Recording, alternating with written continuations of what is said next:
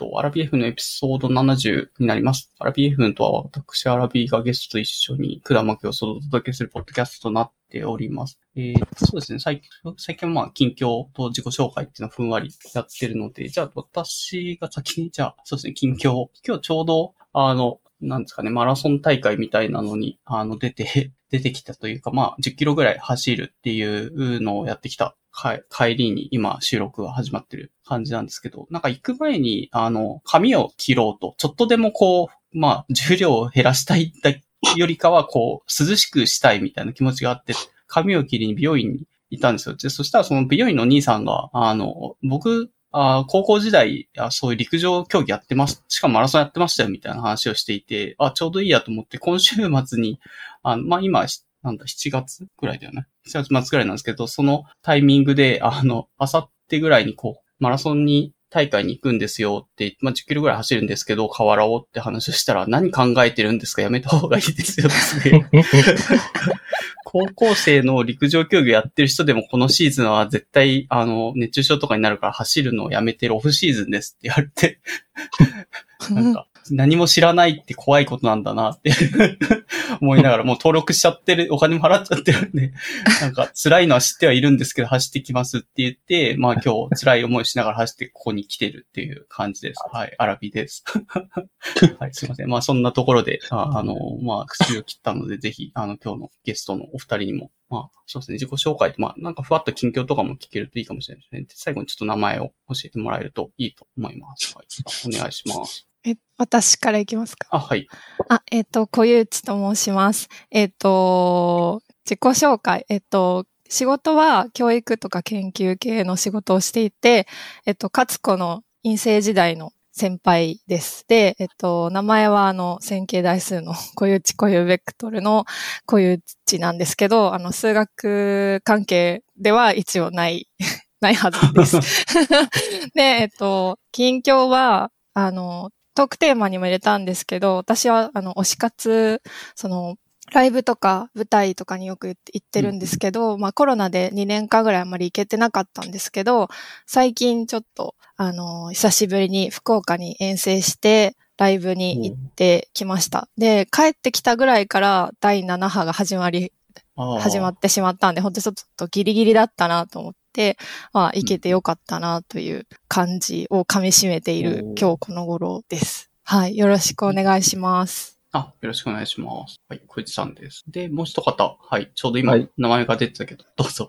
はい、えっと、今回3回目ということで、お世話になります、勝子です。えっと、毎回、毎回お察しき、仕事に関してはお察しくださいでやってますけど、えーお天気系のソフトウェア、今ソフトウェアの開発が主主なところです。近況、近況みたいなところで言うと、まあかなり、なんでしょう。もう生活がだいぶ落ち着いて、えー平坦な感じでですね。はいまあ、で前回の話でいくと、おお子さんができて結構子育てが大変で、ええまあ仕事もっていうのが確かコロナ始まったぐらいかな、に一回出ていただいた時に話していて、まあある意味その 延長線上とかがもしかしたら今回話出るか出ないのかっていうあ感じかもしれない。そうですね。あの、極めて、極めて前置きが必要な話題になっちゃいますけどね。あの、そういう非常にまあ、特にブレないような生活をひたすら何年もしているといった形です。はい。あまあ簡単ですけど、はい。こんな感じです。お願いします。え結構、なんか、そ、それ以外の、なんか、そのハンドルネームの話とかすごい興味深いんですけど。あ、ハンドルネーム、カツコ、カツコって名前です。あ、これはですね、はい。あの、高校の時、まあ仲良かった友達がですね、まあ、その人、そいつ彼女いたんですけど、なんかその彼女が僕のことを陰口でカツコカツコって言ってたらしくて。で、これをただの悪口と捉えずに、そこで、その、まあ当時 mixi とかありましたんで、まあそ。のまま僕のね、名前として使ってしまいということで、キャッチーだったのでいいなと思って、今、未だに使っている感じです。はい。そうなんだ。はい。特に自分で考えたってわけ相手としてはでもないですね。、どう、どういう、子、子っていうのは、な、な、か、子、子供みたいな意味だったんです。なんでしょうね。ま古文みたいあ、な。そその本名、本名をその、なんでしょい、いや、言ったう。まあ。なんか、まあ文字りつつ、最大限罵倒したつもりだったんでしょうかね。ただまあ、比較的柔らかくいいかなって。聞いたことはないんですよ。なんで、なんでっていうのは聞いたことないんですけど。ああ、理由は分かんなかったけど、なんかまあ、ちょっと悪口っぽいけど、いいなとは思ってしまう。そうそう。だって、その、友達、友達の彼女の間の会話で出てきてるわけじゃないですか。うん。で、そこに、え、なんで俺、俺の名前出てきたのとか、その、うんそんなイチャついてるエピソードなんか聞きたくないわけですよ。うん。確かに。だから、出自はだからそれ以上探ってなくて、あくまでその、結果的に、その出てきたものをいただいたっていう感じで。ああ、そのまま受け入れた感じなんですね。うんなるそうですほど。うんどういうね、話の流れで出てきたかわかんないですけど、その、そのね、そそんな美男美女のそのやりとりなんか聞いても面白くもなんでもないよ。まあまあ、自分としては、いい感じのネーミングが出てきたから、そうそうそうよし、それだっていう感じなの。そう、ちょうどね、こういう、あの、じ、自分うんうん。と分かりやすいアイコンみたいなもんですからね、このはい。何がいいかなとかこう思ってた、いいタイミングだった。そのまま初めて聞いた。あ、そうか、意外と行ったことなかったですかね。うん、聞いたことなかったです。なんで、カツコなのかなっていうのは、なんかずっと不思議に思ってました。ああ、もう、ここ何年もずっと勝子ですよ。えー長いですね。一番長いかもしれない、そう。そうですね。もう、10、10、20年は行ってないけど、10年以上。うん。あわかりました。だいぶ長い付き合いになりました。はい。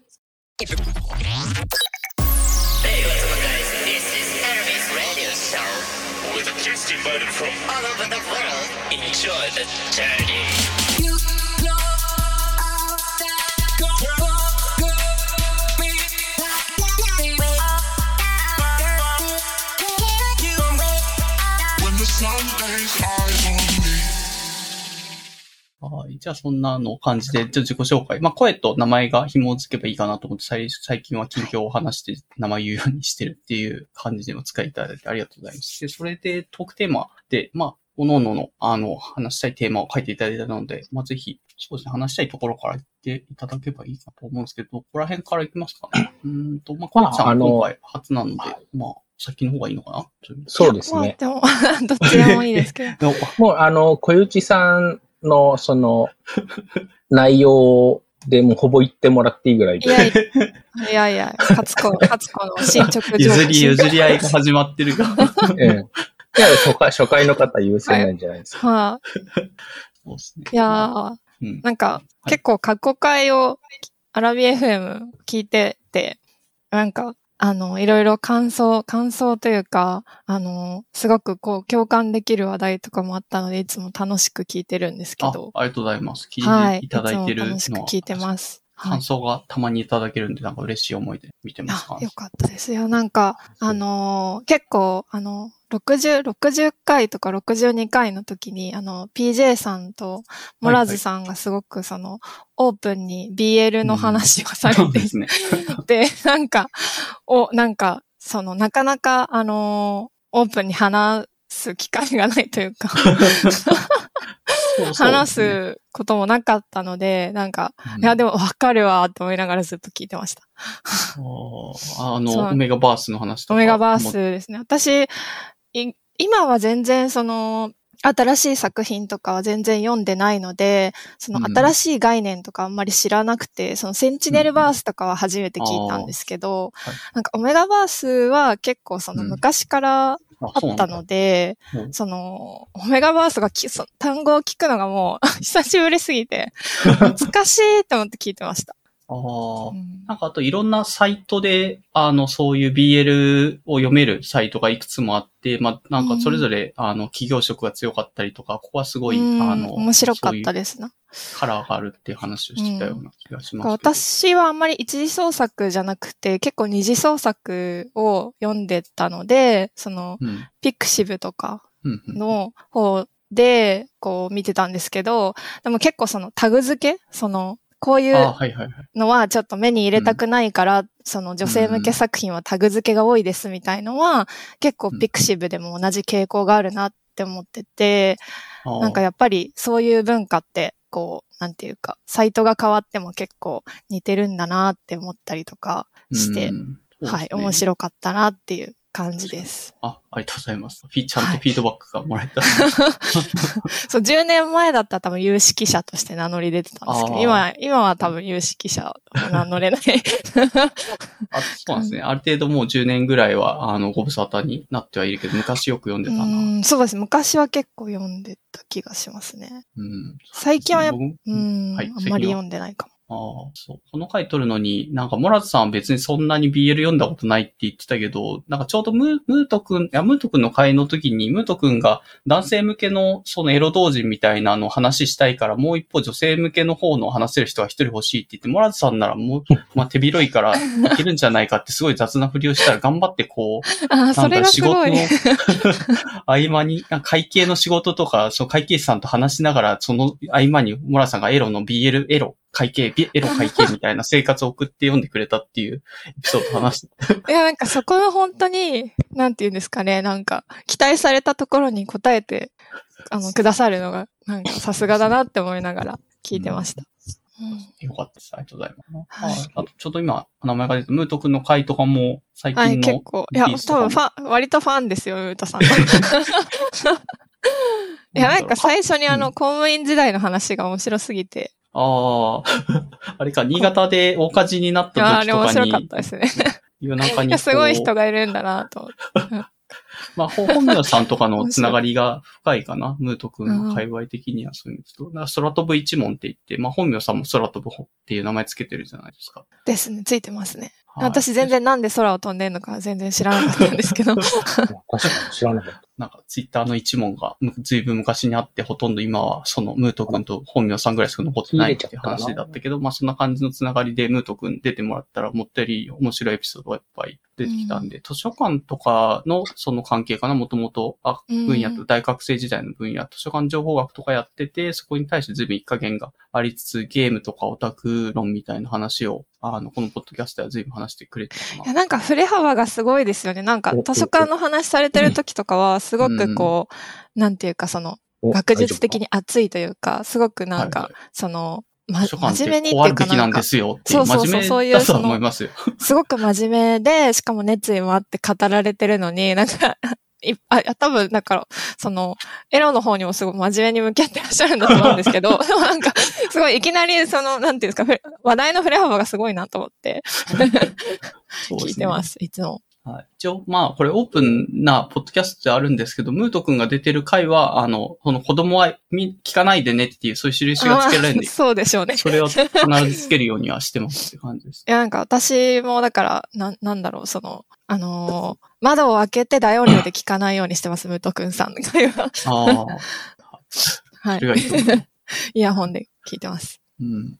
このオタク論の、この最近話してた、なんですかね、小綺麗になるにはオタク活動の時間を削るから、あの、なんだろう、あなんかすごい身なりを綺麗にするのはオタクをやめることになるんだ、みたいな話を い。や、なんかその、限りのある時間の中で、なんかその、本当はオタクのこと、活動したいのに、なんか、その社会に迎合するためになんか小切れになってるみたいな話は、なんか、その、女性のオタクの中でも、なんか一昔前ってあんまりオタクであることをオープンにできない時代が長かったので、やっぱり身なりを綺麗にしたりとかして、なんか擬態する？みたいな、うん。うん、ことをやっぱりしないといけない時代が、時代がって言うとちょっと主語がでかいですけど、なんか、オタクだってことを、その、うん。口を開かない限りはバレないようにしていないと、なんか学校の中で、なんか、スクールカーストのちょっと会の方に、どうしても行っちゃうので、なんか、集団の中でうまく振る舞うためには、こう、覚悟を持ってオタクであることは隠し通さねばならぬみたいな、うんうんまあ、ムートさんの趣旨とはちょっと違うかもしれないですけど、あ、いやいやなん、かすご、いなんか面白い。その、そういう時代があったけど、そういう最近時代が。変わってるんですかねいや、最近は結構、その、まあ自分が教育系なんで、その若い子たちが話してるのとかをたまに耳にするんですけど、結構オープンに話してる学生も多いですし、なんかアニメキャラみたいなキーホルダーとかカバンについてる子とかもいたりするので、なんか私たちの時代だったら、なんかそういうものをつけようものなら、もう、なんか 即いじめられるっては言わないですけど、なんかちょっと、あいつは、みたいな感じになりそうなのに、結構みんなオープンにしてもて、前向きにというか、そのオタク趣味がバレることをそこまで恐れていない雰囲気がある。うん、そこまで恐れてない気がしますね。だから、うん、時代は変わったんだなって思いながら。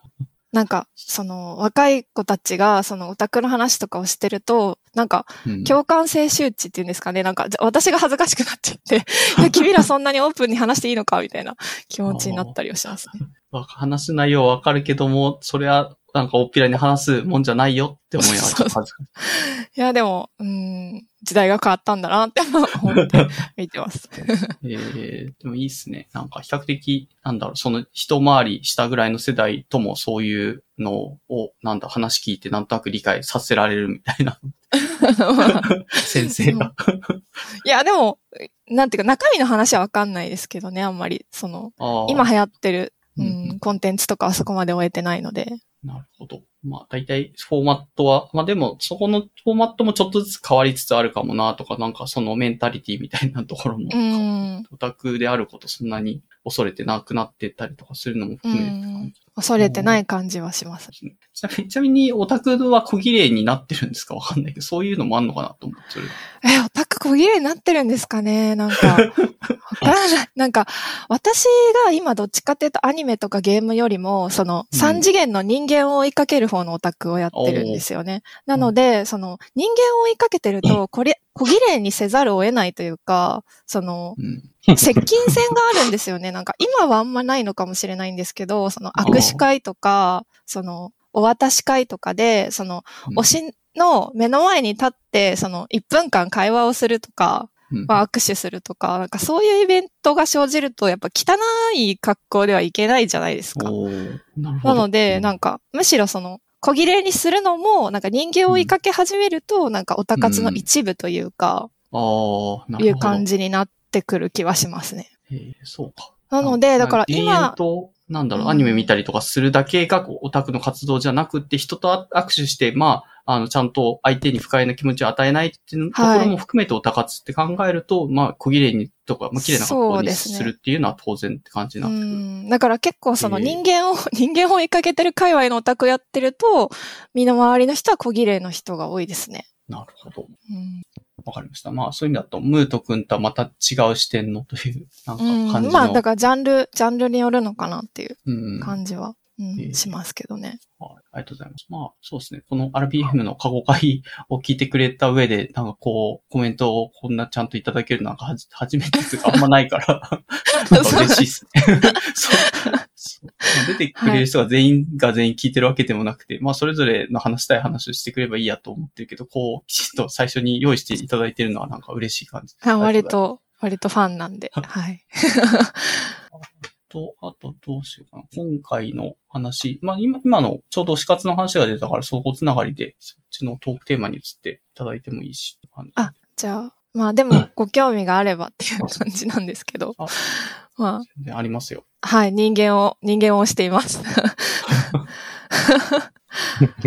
はい。で、まあ、ご存知の方がいるかわからないんですけど、なんか、私が最近推しているのは、まあ、及川光弘さん、ミッチーと呼ばれている、まあ、歌歌ったり、えっと、俳優活動したりしてる人がおりましてですね。ミッチーはもう私は10年推してます。10年になりました。結構長く小市さんはなんかこの話題は確かに取り上げてる気はしてな、ちょっと長いですよ。長いですね。なんか、あのーもともとあの、相棒っていう結構その長いドラマ、刑事ドラマにミッチーが、あの、右京さんの相棒として出てる時が3年ぐらいありまして、うんで、なんかそこから、その、まずは俳優さんとして活動されてるところにハマったんですけど、まあいろいろ検索していくとやっぱり歌、踊っもう歌ってて、まあコンサートとかも毎年やってるので、もうこれは行こうという風になって、まあ10年ぐらいをしてますね。はい。で、最近はたく、さうんん公演スケジュールが埋まってるので、えー本当に全国回ってる感じなんですあ、全国回ってますね。大体、あのー年間行事としては、その、3 月ぐらい、3月末ぐらいから7月ぐらいまでが、その、江川光弘ワンマンショーっていう、その全国ツアーをやってて、で、あとは、その、年末、あの、年越しのライブがありまして、今は多分もう深夜にはやってないんですけど、コロナの前は、その31日、12月31日の夜中から始まって、年明けて夜中の2時ぐらいに解散する、本当にカウントダウンコンサートをやってました。あの、ゆくみっち、くるみっちっていうやつをやってて。はい。それも行ってましたね。六本木に毎年行ってました。まあ毎年って言い過ぎかもしれないですけど、行くようになってからは結構連続で行ってましたね。えーそれが、まあやっぱり今年っていうか去年とか一昨年とかはさすがにってなったけど、ちょうど、なんだ、先月とか今月とかやってるタイミングでは、みたいな感そうですね。なんか2020年は本当にもう中止になってしまって、あの、チケットは取ってたんですけど、全部払い戻しになっちゃったんですよね。あ、あ去年。あ、は、あと、2020か、一昨年かな。一昨年か。あで、なんか去年はツアー自体はやってたんですけど、なんか私が個人的にちょっとまだ怖いかなって思っていかなかったっていう感じだったんですけど、まあ今年はちょっと頑張って、まあ一箇所だけですけど、行ってきました。え、何箇所も行くんですか？これ。あ、行きます。そっかそ。もそもなんですけど。あのーまあそれ多分。アラビーさん普通の反応、アラビーさん普通の反応で、あのー私多分一番行ってた時は、5、6箇所ぐらい行ってたんじゃないかな。言ってましたね。あの、一応5 6その、ライブなんですけど、まあ、セットリストは一応決まってるんですけど、その、あの、アンコールのナンバーとかは会場によって変わったりするんですよね。で、あとは、その、まあ、MC、その、曲の間の MC とかも、その、違ったりするので、うんどういうお話をされるかとかも違うので、まあ基本的にはもうい、あなんあ、ごめんなさい。えっ、と、1公演1公演全部違うっていうふうに、まあファンから、ファンとしては思ってるので、その、1回だけじゃなくて、うん。なんか1回行くと、あもう1回次も見たいなとかいうふうになるように、まあその、組まれているので、あの、関東に住んでた時は、その東京、千葉、神奈川とか、結構関東だと行きやすい公園が多いのうん確でかに確、あの、その辺は回ってましたね。神奈川行って、東京 2days 行って、千葉行ってとか、まあ結構行ってました。はい。で、地方に引っ越してからはやっぱり一回一回遠征になっちゃうとちょっと交通費とかもかかるので、うんそんなにはいけないです。まあ2、3公演ぐらいはでも行ってましたチケット。代もバカになんないじゃないですか、5個とか言ったら。あ、チケット代も馬鹿にならないですけど、まあチケット代は必要経費。はい。必要経費なんで、まあ、交通費とか宿代に取られる方がちょっと悔しいんですよね。なるほど。まあ、確かに。それを見に行ってるわけではないから、まあそっちは減らしたいけど。だから結構、もう今だんだんもう体が耐えられなくなってきましたけど、その夜行バスとか、あカプセルホテルと。かうで結構、うん、遠征してましたねへえ、なんか、今そのページ見ながら気になってるのが、愛と哲学のコペアっていう、なんかこのポッドキャストのお便りみたいな感じの フォームがあって、いや、Google フォーム愛とけ哲学の小部屋めちゃめちゃ熱いですよ。あの、愛と哲学の小部屋っていう、なんかミッチーが、その、はい。あの、その会場に、そのコンサートに来てる観客のの方から、なんか質問を募集するんですよね。うん、うん。で、だからそれにミッチーがこう答えてくれるコーナーなんですけど、なんか結構、あの、なんていうんですか。あの、結構、なんて言ったらいいんだろう。人生相談みたいな感じの、その、結構軽い質問じゃなくて、なんかうん今仕事でこういう悩みを抱えてるんだけど、うんなんかどうやってこうクリアしてったらいいかとか、なんかうん。結構その、なんて言うんですかね。真面目な、真面目な、まあ真面目じゃないお便りもありますけど、うん結構その、突っ込んだ質問とかにも答えてくれるコーナーで、そのなんか愛と哲学の小部屋で、なんかミッチーが、その答えてくれた内容とかが、やっぱりファンの間で結構名言として、こう、語り継がれてたりとかしても、本も出てるんです、なんかえ、。そうも出てんのこれ？本も出てます。その愛鉄の、あ、愛鉄って言ってるんですけど、ファンは。愛と哲学の小部屋なんで、その愛鉄の、その、未知の名言とかを、あのーまとめた本とかが出てたりして、まあそういうところもやっぱ結構好きですね。今パッとどれが私に刺さった答えだったかっていうのはパッと出てこないんですけど、まあ、過去回とか、まあ YouTube とかでもちょろっと上がってるのとか見、見るといいかもね。雰囲気はわかるかもねって感じなんですよね。それはそうですね。はい。あれじゃあちょっと見見てみます。また気になってるのが、質問と相談の回答フォーム見ると、絶対これ1行ぐらいしか書けないようなフォームになってんだけど、人生相談、この中に詰め込むの？と思って。いや、なんか昔はもうその場で紙に書いてたんですよね。ああ、だからか。それだったらわかるんです、今は多分コロナでそれがやっぱりできないので、ウェブでなったんですけど、なるほど。もっとそれだったらフォームを大きくしてあげた方が書きやすそうだ確か に。みんな多分頑張って、頑張ってここに 詰め込んでる一行に。詰め込んで出してるんだと思います。えー、そう、わかりました。すごい熱い、熱いものだったんですね、ここの。熱いものですね、相鉄は。うん。哲学なんだわかんないけど、なんか歌手の人だけども、プロ意識というかそういう何か哲学みたいなの持ってやらあはい、それもう。そうですし、もともとミッチーがなんか大学で多分そういう感じのことを専攻してたみたいなのもちょっと関係してるはずですね。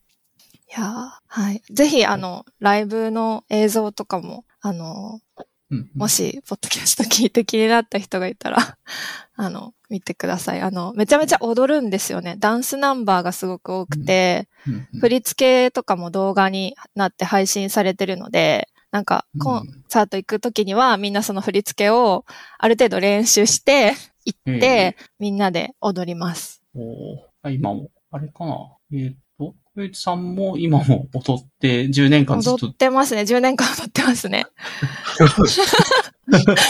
いや、でも、なんか、毎年やっぱりその、新しいアルバムが出たりすると、新しい振り付けとかが出てくるので、その、最近の曲はあんまり踊れないのとかありますけど、でも定番のナンバーみたいのがあるので、定番のナンバーはやっぱり踊れますね。多分、一番有名なのが、なんか死んでもいいっていう曲があるんですけど、それはあの、ポンポン、あの、チアリーディングのポンポンみたいのも、を持って踊るんですよ。で、あの、コンサートの物販に行くとそのポンポンが売ってるので、そのポンポンをみんな作って、ポンポンで踊る曲が多分有名ですね。え、ミッチ自身もポンポンで踊る？あ、ポンポンで踊ります。歌いながら。あとはバンドメンバーの。方とかも結構いるので。えー、すごい。まあなんかおすすめの、なんかそのライブの YouTube の動画とかもしあれば、後でショーノートに貼っておくので。あ、はい。わかりました。ありがとうございます。あ、不況、不況の機会をいただいて。だいぶ広まったんじゃないです？これで。いや、もう広めていきたいですね。あ、そういうもんなんだすごいですね。一、一途ですね。まあ、一途じゃない場合もありますけど、なんかまあ、あれ？うん、ミッチーが多分一番長い10年は多分一番長いですね。うん。ね、10年っていうと、どうなんだカツコさんと出会ってからそれぐらいじゃないそうでもないの？だから多分ちょうどドクターの時ぐらいになんかちょっと人生辛すぎて踊るしかねえってなったっていう。感じのあの頃時からハマっあのて頃、。あの頃ですね。カツオさんはあの頃、なんとなく知ってはいる感じなんですか？その。ね、あまあ、当時のね、あの、うん。ね、あの、研究室の部屋、部屋もあご一緒だったんで、はい、あの頃です。そうなんだ。やっぱドクターってなかなか一言では語り尽くせないあの頃。うん、ドクターは辛いですね。なんか、まあ趣味があると、でも、なんていうか、気持ちを切り替えられるので、うん。うんまああの時代を救ってもらった 重要な推しの一人みたいな感じです。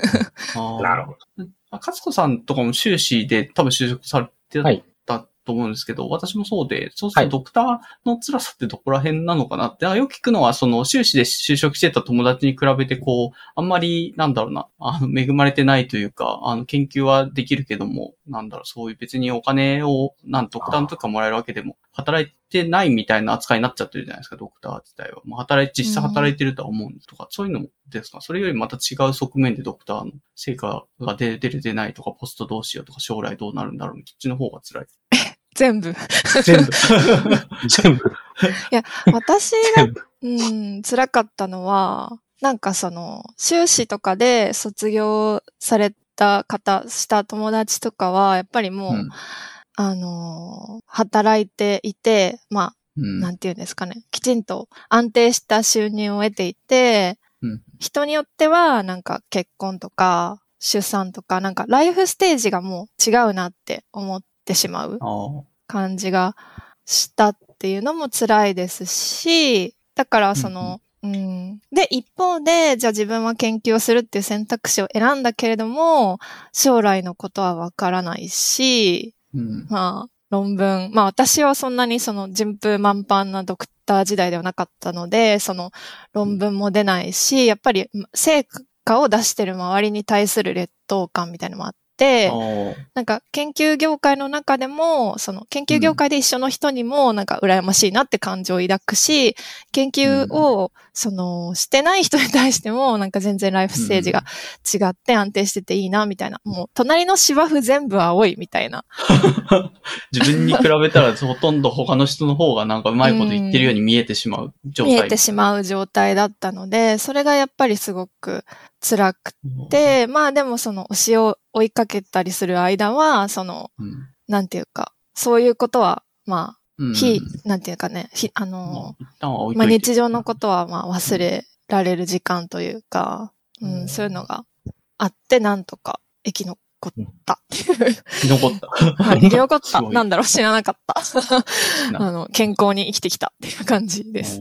素晴らしい。素晴らしい。うん。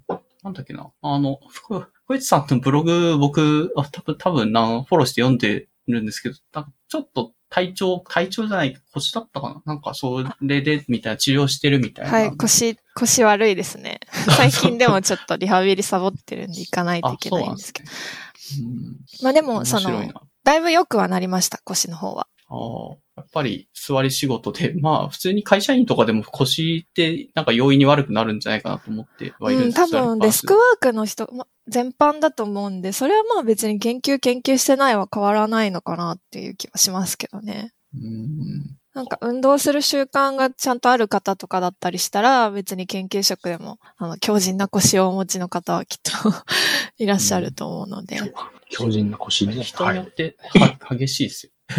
あの、全然腰とかそういう肩とか凝ったことないよって人もいれば、ずっと凝って痛いんだけどっていう人もいるから、なんか才能みたいなのもあんのかなって思ったりして、あんまりそういうの才能って思ったことなかったけど。まあ、筋、筋肉ですかねまあまあ、バランスなんでしょうけどね、その人のね。あとうん、体勢とかもあるのかな。体型、うん、体型とかはあるかも。姿勢とか。あとちなみに、勝子さんは、あ僕結構腰とか肩とか、あの、い痛いというか凝ってる方ではあるし、まあ、ちゃんと運動とかもそのためにし、まあ、しようとはしてる方ではあるんだけど、勝子さんはそんなでもない感じなんじゃないですか？そうでもない。僕はですね、腰、腰は、まあ、あの、比較的軽いものであれば、過去に何回かやっぱり、や、やってて、まあ、その都度だからな何日か動けなくなるみたいのはあ、そんなに？ありましたけど、それは結構やってるのでは。結構ですよ。あのね、一回だから、それこそ大学院生の時も、あの、当時は、大学院生で？うん、ジャン、ジャンプ、あの雑誌のジャンプですね、少年ジャンプ。うん当時まで紙で買ってたんですけど、うんあれをまとめて何十冊か捨てる時とか、やっぱそういう重いものを持った時ですよね。ああいう時にやってしまって、うん。でもまあ、その理由が理由なんでね、あの、ちょっと、研究室行けないですとかも言いづらく、まあ、もともとあんまりうん家にこもってたから行ってもいなかったんですけど、まあそういうのは実はこっそりあったりしましたね。でもやっぱりその子供と今はいるんで、うんあかなりそのたあ重いものを持った時の立ち方とか、すごく意識するようにはなりましたね。ああ、腰を痛めないように子供を持ち上げなきゃ。そうそうそう。そうそう。だから、ちゃんと重心の上下を伴うって言ったらいいのかななんて言ったらいいんだろう。うんうんだから足、足、足立ったまんま、こう、低いところに手伸ばして取り行くようなのとかはあんまりしないようにうん。うんしたりとか、ね、あの、ふとした時にギクってなっちゃうんで、それだけ気をつけてますね。うん。うん。なるほど。思ったよりお子さん。腰あ痛めてた。あ、あとお子さん。はいあ、どうぞ。いえいえ、お子さん。って何キロぐらいまで抱っこするん。ですかえし知らないです。何キロまで抱っこするのできる限本り。人がね、本人が要求してくればね、何歳だって、ああ、大変。うん。まだ、まだ何年かはあるでしょうけどね。そうだ10キロ、20キロ、30キロぐらいでもいけんのかな？結構20キロってなると米、米ダーラでも10キロきついんだけどな。今ね、うちの子が、まあ、少しでかい子ですけど、やっぱ16、7キロぐらいあるんですけどね。普通に重そう。大変そう。うん。大変だ。やっぱずっと抱っこしっぱなしだと、ね、15分とかでもやっぱ辛いんで、うんあね、工夫のしどころではありますけどね、ねやっぱりその腰痛いとかなっちゃうと、うんかなりと致命的なので、まあ気をつけるということですね。そう。誰も、なんか、たどうしたらいいのかよくわかんないけど、とりあえず気をつけなきゃって思ってるのがそこら辺かなって気はします。うん腰とか肩と。ちゃんとしゃがんでとかそういうことだと思うんですけどしょうがなくないですか？座ってる限り、座んないと仕事できないから座り仕事してるけど、そうすると、大体腰とか肩に絶対来るでしょっていう感じだから。最近、あの、スタンディングデスクは導入しましたね。ああ、あれ？どうですか？いいですか？あ結構楽な気がします。なんか、私が持ってるのは、あの、電動昇降デスクで、はいはい。あの、座りたいときは高さを下げて座れて、立ちたいときはこうガーって上げて立てるっていうやつなんですけど、まあ、結構、なんだろう、楽は楽な気がしますね。ただずっと立ってるとやっぱり逆に今度は、逆にっていうかなんか足がむくんじゃったりとかはあるので、なんかうん。やっぱり同じ姿勢をやっぱり長時間続けるっていうのはうん。立ってても座ってても良くないんだろうなっていう感じはするんですけど、なんかそのお。切り替え、うまく切り替えると座ってるだけとかよりは多少楽な気がします。おーなるほど。耳寄り情報として、ちょっと話取れちゃったけど、推し活？推し活か、リアル？推し活の話から、なぜか研究の話になって、えー研究が辛くてリアル推しをし始めたっていう。ちちなみにもう一方、多分推してる人が何人かいてっていうことなんですもう一方はですね、あの、ここに名前を挙げたのは鈴木弘樹さんという方で、うん。こちらはですね、舞台俳優さんなんですけど、あの、いわゆる2.5次元舞台と言われるような、ある。あの、漫画とかアニメが原作で、その舞台化された作品とかのジャンルですごく人気がある人ですね。なんか2.5次元舞台を牽引してると言ってでも過言ではないくらい、結構その中心的な、中心的なた立場で活動されている人です。で、最近はちょこちょこ映像とか、あの、ストレートの舞台、あの、2.5じゃなくて、いわゆるその、なんて言ったらいいんだろう、漫画原作とかではない舞台のと本とかにも出てらっしゃる方ですね。でなんか、2.5次元って、なんかどういう、はいテニスの王子様とから辺から来たんですかね？かそういう系ですね歴史的には。歴史があるの歴史的にはテニププリとかテ、ニプリとか。はい、ですね。あと、どう派生してるんですかね ?2.5 次元舞台って今。え鈴木さんだったら、すひろきくんだと、えっと、刀剣乱舞とか、あ、トーラブは。あと、弱虫ペダルも出てました。荒北さん役です、役です。ええはい、と北か、さんなの？これで。はい、荒北さんです。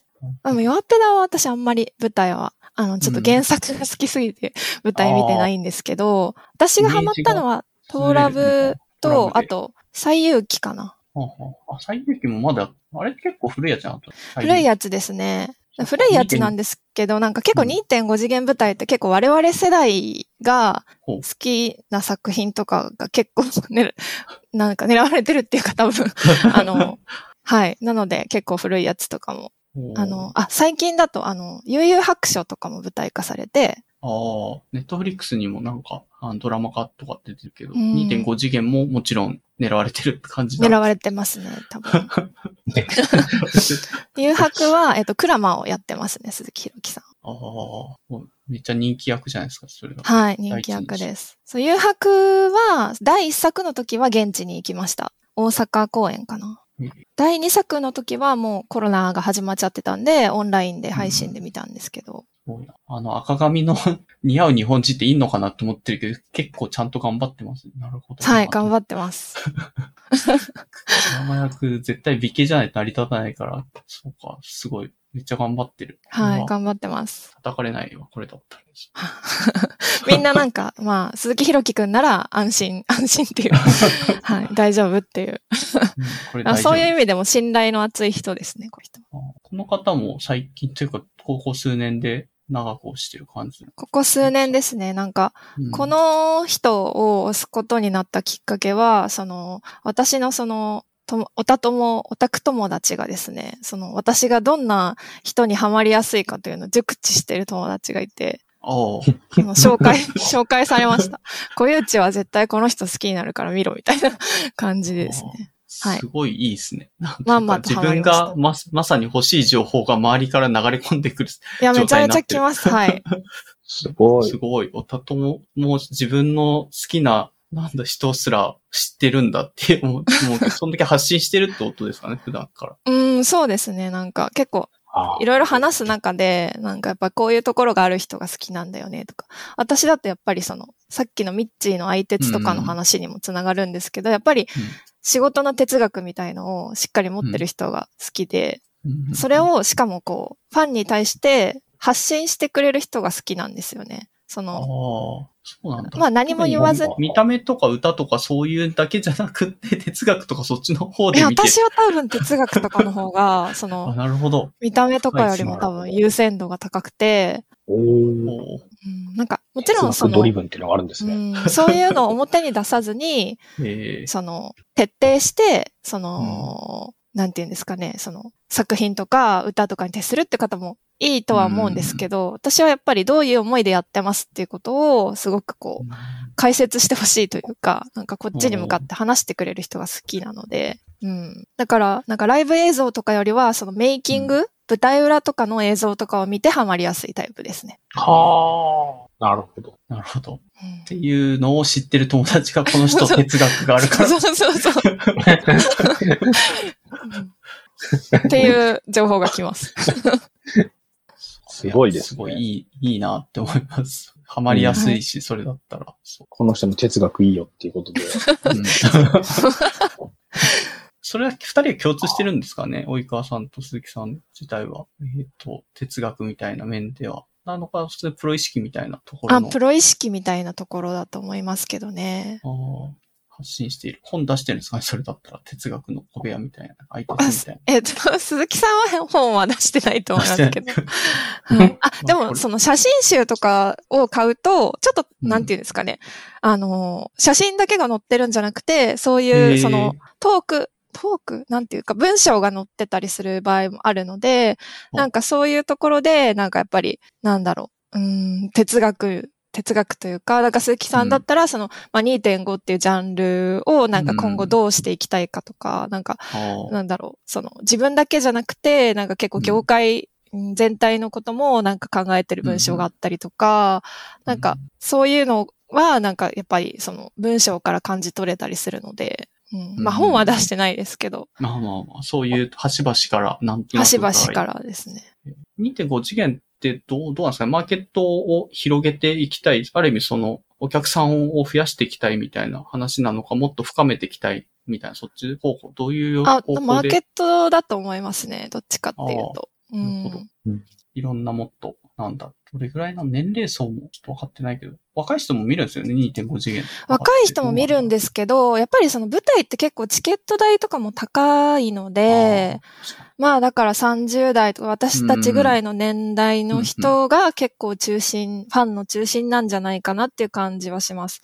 だからそれこそ悠々白書とか、その私たちが結構みんな通ってきたようなメジャーな作品だったりとかが結構舞台化されてたりとか、うんうんうん、そういうの、うん、やっぱりちょっと、ある程度、なんていうか、経済力が ある人々の方が狙われてる。てか、そこが、まあ、狙われてる、なんて言うんだろう。その、そこが中心に展開されてる感じは、うん、しますけど、でも、なんだろう、若手の俳優さんとかもどんどん出てきてるし、なんかいろんな作品本当にやってるので、もっと若い子とかも言ってるとは思いますね。えーなまあそういうのの、なんか広げて、裾野を広げていきたいみたいな話とかもちらっと写真集に書いてあったり、うん、そうですね。あと、まあ、海外公演とか。あああ、海外？も海外でや、いや2.5次元を、どう、どうなえっんだろう。と、アジア系、どどこだ台湾どこだっけな？中国とかだと、刀剣乱舞とかは海外公演やってるところもありますね。は超えていけるんだ。うん。だから、本当アニメ、漫画みたいなカルチャー。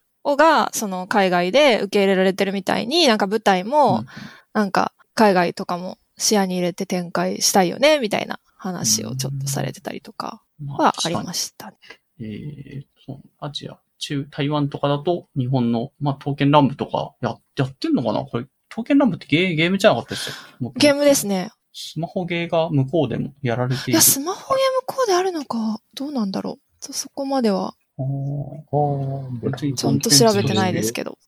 うん、でも友達がそう、日本からわざわざその、刀剣乱舞、あのミュージカルに行くために、そのパスポート取って、海外行ってましたけどね。ええ台湾公演聞きに行こうみたいな感じの台湾公演だったかな上海だったか忘れちゃいましたけど、うん、聞きに行こうって言って、言ってましたけどね。なんかフランスとかもあったんじゃない？かあっけフランスは確かに裾野がオタクに対してのなんか理解度が高そう。だからありそう。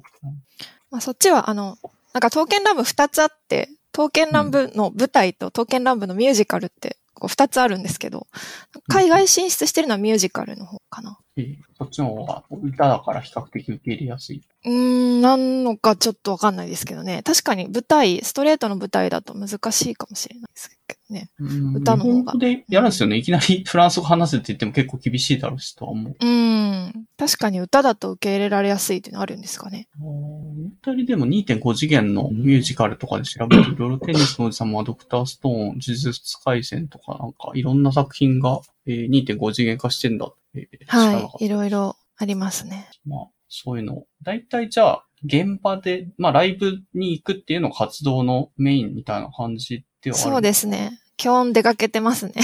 アクティブなオタクとして。出かけております。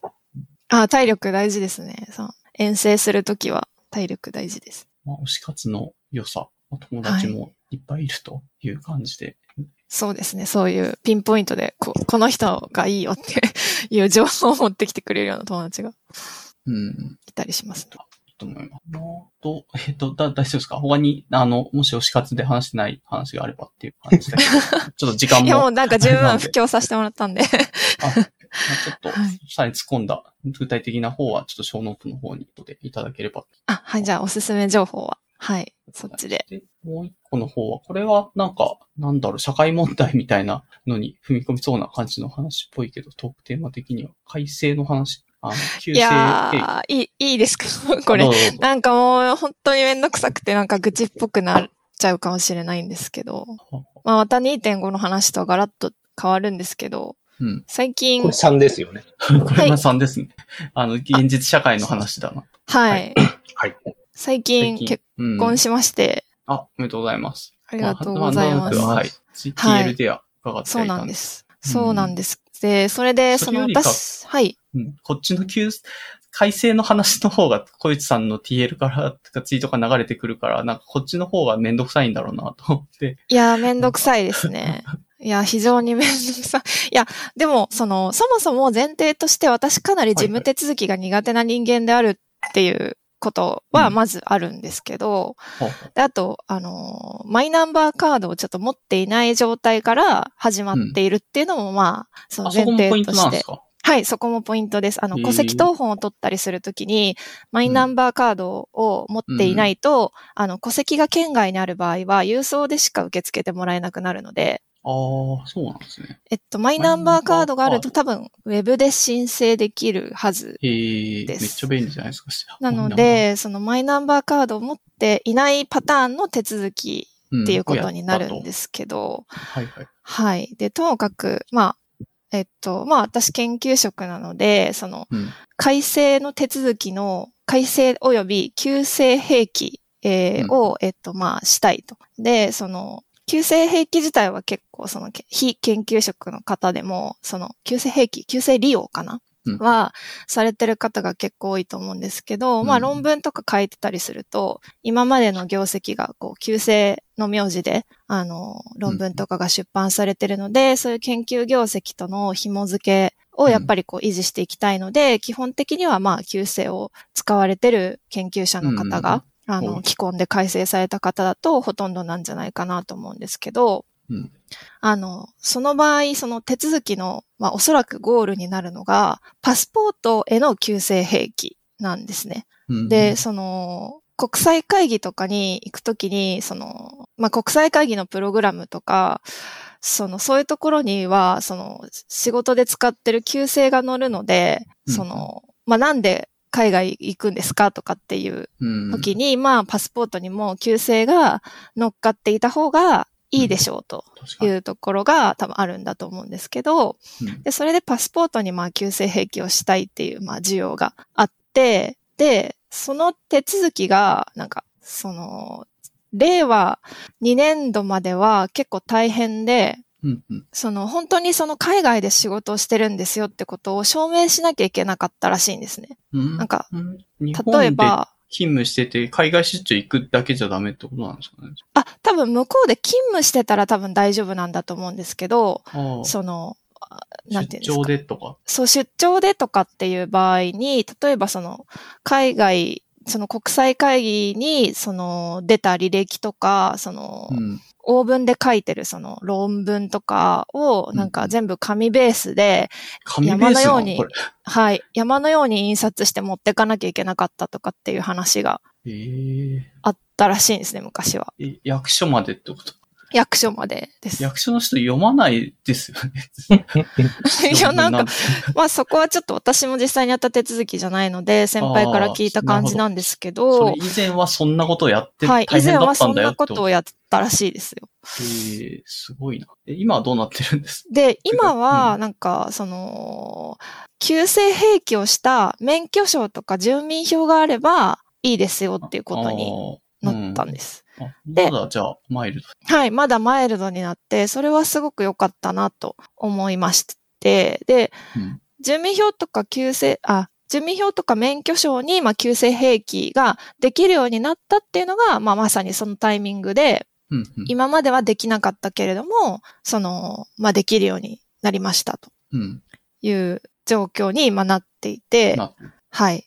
で、まあ、で、なので、その、まあ、パスポートに旧制兵器をするために、まあ、まずは旧制兵器の住民票を作りましょうと。うん。役所ですね、そうです。はい。役うんはい。そういうことになるんですけど、ね、それがですね、なんか非常に、あのーめんどくさくて、ええまず、その、入籍をするときには、まあ、婚姻届と、うんうんえっと、本籍地が婚姻届を出す場所と違う場合は、えっと、戸籍謄本。うんうん夫となる人と、まあ、妻になる人の戸籍謄本と3点セットで出すんですけど、うん。そうすると何が起こるかというと、うんうん。新しい戸籍ができて、うん。住民票の名字が変わるんですね。そこまでは自動的に、えっと、婚姻届を出すとなるんですけど、そこからじゃあ、旧制兵器をする、兵器はどうするんですかね。兵器は、まずはれ、ちゃうんだ、これ。えっと、勝手に変えられちゃうんです、申請に。勝手に変えられちゃうので、まず何をするかっていうと、えっと、変わった新しい姓の戸籍と、新しい姓しか載ってない住民票を一回取らないといけないんです。おおなるほど。ワンクッションとりあえず。ワンクッションあいるんですよね。なんか最初からもう、旧制兵。器してくれればいいのに、それをやってくれなくて、まず申請の住民票とうん。戸籍を取らなきゃいけないんですね。はい。あ、で、そこが多分マイナンバーカードを持ってると戸籍謄本だけでいいはず。えっあと、あ。住民票はなぜ必要かというと、私は今住んでるところと本籍地が違う県なので、うん、うん、うん。本籍地に新しい戸籍を送ってくださいっていううん。申請を郵送でするために、ともかく申請の住民票を一旦取らないといけないんですよね。なるほど。手間が2倍になっはい、そう2倍になるんです。で、そ、そうしたら、その戸籍を持って、やっと、その市役所みたいなところに行って、旧制兵器をしてくださいっていうふうに、そのワンクッションの後やっとできるっていう。えー、それはど、どこの場所に、あの、住んでるとこの近くの役所でやってくれるあん、ですか？はい、役所でやってくれまあ、やっす。てくれるんだ。ただし、その、ど、あのーどれぐらいスムーズにやってくれるかは、その役所の人の知識に結構依存していてあ、やっぱり窓口に、私が持ってった時は、窓口にこれ旧制兵器したいんですけどって前の、うんうんあの、新しい戸籍をうんこれ持ってきたんで、旧制兵器してくださいって言うと、まあ一瞬フリーズされるんですよね。えっ？ああ。あんまり出てこない事例だから。はい。あんまり出てこない事例なので、フリーズされて、なんか後ろから偉そうな人が出てくると。で偉そうな人が出てきて、あ、じゃあこの書類で大丈夫かどうかを戸籍課に確認しますとか言われて、その、まあ、裏でめちゃめちゃ、あの、皆さんが電話をし始めるんです。いろんなところに。どうしよう、どうしよう。どうしようどうしようってなってると。で、そもそもどういう書類が来たら旧正兵器できるのかとかも多分そんなに情報共有されてなくて、その役所のうん。方々の中で。で、一瞬こう裏がバタバタしてる様子になって、で、まあどうやら、小池さんの方が詳しいぐらいな感じで役所に行ってる。あ、そういう状況です。そういう状況です。揃えるものは揃えてんだからさっさとやってほしいなさっさとやっていうほしい。そうそうそうなんです。気持ちだけど、向こうは慌ててあわわ初めてだどうしようどうしようってなっていて、いろんな人が、に連絡を取り合いながら、そこで結構待たされそうですね、そう。そうなんですよ。私2時間ぐらい結局待ったのかな。2時間も？そうですね。それは、それはすごいですね。まあそもそもちょっと混んでる時間帯に行っちゃったんで、まあ別にその大変な用事じゃなくても、まあうんそこそこ待っ数十分、30分ぐらい待ったのかもしれないですけども、2時間は結構しんどくて。すごいですね。で、なんかその途中途中にやっぱり呼び出しが入るんですよね。この書類、なんか、なんていうんですかね、その確認みたいなことでうん窓口に呼び出されて、これはこうなってます、みたいなうん、こうやりとりもありつつ、まあ2時間ぐらい経ってやっと旧正兵器ができるっていう感じでですね、非常にめんどくさかったっていう 愚痴なんですけど。で、その後、さらにパスポートもやんなきゃいけないですよね。そので、パスポート結局まだ変えてなくて、で、あ、まだ書いてない。夏に、もう夏休みにやります。で、免許証まではやったんです。ああ、免許証でいいです。免許証、あ、で、住民票がゲットしたら次免許証なんですよね。ええあ、そこも別なんだ。免許証ってどこでやってくれるん警察署です、ね。やっぱ警察署で行くんですね、はい免許証は。なるほど。はいで、警えっと、免許証に旧正併記するには、旧正併記した住民票が必要なので、うん。あの、そこも、あの、旧正併記した住民票をちゃんと持って警察署に行かないとできないので、まずは住民票からスタートなんですよね。なるほど。はい。で、まあ、免許証のセンター、あ、あえっと、警察署の窓口に行っても、やっぱり、旧正併記の手続き皆さんご存知ないので、うんあ、の、大体、え、改正手続きですか？って2回ぐらい聞かれます。あ2 回ぐらい聞かれて、いや、旧正兵器ですって言って、あいや、できるはずなんで、とかって言って、あの書類を 渡すとやってくれるんですけどはい。なんか基本的には。そういう、人が増えていけばもうちょっと対応も良くなっていくかもしれないけど、言うほど急性兵器が絶対必要って、まあ研究者なんかかなり、あの、生命線みたいなところがありそうだから、あの、はい。の名前っていうのは必要だと思うんですけど、そこまでみんな、なんまあいいやってなっちゃってはいる感じなんですかね、一般の人。おそらくそうだと思います。なんか、職場で旧姓を使いたいとかだけだと、そこまで、その公的書類に旧姓を載せたいってわけじゃないので、うん。別、に、そんなに問題ないというか、ほとんどのまあ、旧姓を使わせてくれる会社だったら、まあ、一言、まあ、うちのところだったら1枚書類を書くぐらいですぐ旧姓利用させてくれるんですけど、うんやっぱり公的書類に旧姓を載せようとするとそこそこやっぱりめんどくさいんだなっていうのがまあ今回の。感想でしたね。思ったより長いスタンプラリーが待ち受けていたっていそうですね。だからあとはパスポートやったらゴールなんですけど、なんか春休みに免許証までやったらちょっと力尽きてしまいましたね。結構間空いてますね。はい夏頃、なんか海外学会とかなんかそういうシーズンのイメージがあるから、そろそろもしかして必要にななりそうなタイミングもう感じました。まあ、ちょっとまだ個人的にはうん。うん、私は今年は予定はないんですけど、まあでも、そうですね、ぼちぼち、まあ、あんまり後ろに伸ばしてもしょうがないんで、そろそろ決着をつけようと思ってるんですけど。うん。あと、あれ？パスポートはどこでやってくれるんですか？パスポートセンターみたいな。は、うちは市役所のあば市役所で。うんに、はい、入ってるので。そこでやるんですけど、それもなんか、なんていうんですかね、多分待たされることが 予想されるので、なんか、うん。あの、先輩とかから聞いたのは、なんか、一本電話を入れてから行った方がいいっていうふうにうんは言われましたね。なるほど。事前のチェックとか確認はした、相手がしてる状態で、まあ、ある意味待ち時間をちょっとそこで削減したいってことですか、確かに。それは有効かもしれない。っていう話を、こう、うん。はい、されました。思ったより事務手続き能力が相当いや、要求めちゃめちゃされそうな要求されますね。苦手なこ人に。れ一回その手続きされたことで、次回の発行から自動に付与されるんです？あ、そうです、そうです。もう住民票と普通に取ったうんうら、旧姓が乗っかってる住民票が常に出てきます。ああ、なるほうん。ど。じゃあ、まあ、マイナンバー持ってないとおっしゃってましたけど、持ってる人だったらコンビニでももう併記された形で。あ、そうですね、そうですね。で、住民票をもう私は旧姓兵器にしたので、これからマイナンバーカードを申請すると、そのマイナンバーカードにも旧姓が乗っかってるカードが届くはずです。ああ、もうあらゆるところが併記になってるんですか？はい、あらゆるところが兵器になってます。はあ、うんあでも知らなかったですね。なかなか大変な。うん。そうっすね。まあ、どうなんですかね。まあ、今い、いろいろ、まだ議論が続いてるじゃないですか、この手の話って。か 改正続いてますね別姓でいいんじゃないのかっていうのも、まあ選べるようにしてっていうのは確かにそうだなって思うし、選べないんだったらせめて旧姓兵器は初めから兵器しといてくれっていうのもなんかわからんでもないなって気もするしっていうう。まあ年どころがし、なんか、やっぱり途中途中に地味にお金がかかるんですよね。まあ、数百円から数千円ですけど、やっぱりその戸籍謄本を、その旧姓兵器したいっていうモチベーションがなければ、別に。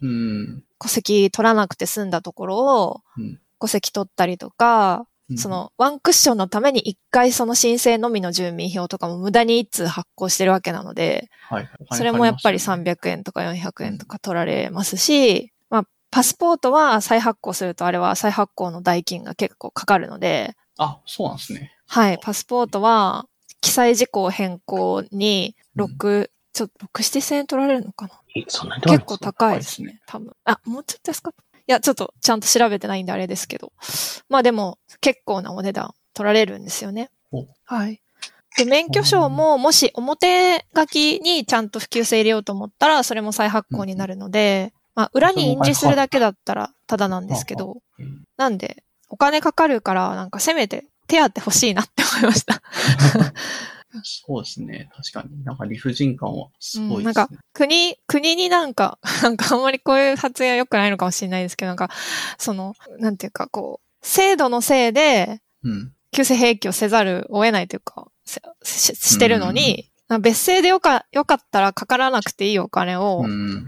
旧世兵器するために払ってるんだから、それぐらいはなんか、負担してくれたら いいのにって思っちゃいましたね。そうですね。まあ、もうちょっと議論して、なんかやっていけば、一応別姓で選べるようになれば多分全てクリアになるとあ、はい、思うんですよねすべてクリアです。なんか本当別姓になんかしてしてほしいなって、私は結構思ってる方ですね。お金もかからないし、今、旧世兵器っていう若干その中間地点みたいなところにどうにか落としどころを作ろうとすると、ちょっとずつちょっとずつお金が全部、あの、多分合計すると数万円ぐらい飛んでってんじゃないかぐらいのお金はそれでう必要になってん。まあ数万まではいかないかもしれないけど、まあないか1万ぐらいは、うん、飛んでる気がします。パスポート更新ってなんか数万とかかかんなそうあ、えっ、と、更新すると数万かかるんですけど、記載事項変更だけだと、その、パスポートの期限が伸びないので、ういうこちょっと安いはずですね。更新よりは、記載事項変更という手続きだと思います。となるほど。6000円って書いてあります。あ、それぐらいですね、やっぱね。うん。まあ、地立もなんで、数そうなんですよ万はかかんなくても、まあ、1万円くらいはなんかかかってても全然。1万円くらいはかかってますね。確かに。国に、それぐらいタダでやってほしい。うん、それぐらいタダでやってほしいです。うんというっ。ていうなんか愚痴っぽくて、なんですけど。ちょっとこのポッドキャストそんな権力ないから。いや、リスナーの方がどんな方いるかわかりまはい、せん。偉い人お願いします。偉い人。大変だよ、偉い人。まあね、時間も取られてますしね。そういうの考えたら、取られてます、取られてねま、す。相当コストは払ってるって感じです。突然事務スキルが要求す要求されます。そうなんだよな。なんか世の中のそういう仕組み、大体事務処理能力がなんか限界突破してるような、ね、手続き求められるから結構びっくりしますよ。ここんな複雑なことを俺にやらせないでくれ。いや、ほんとそう思いますよ。そう。まあまあ。はい、えっ、と、すいません。ちゃんとトークテーマで、勝子さんも用意していただいているテーマがあるので、あの、もしよろしければ、ああ、そうですね。あんまり大したことないんだけど、あワークライフバラあ、ンスそうですね。について。ワークライフバランス。これ前回もありました淡々と、そうですね。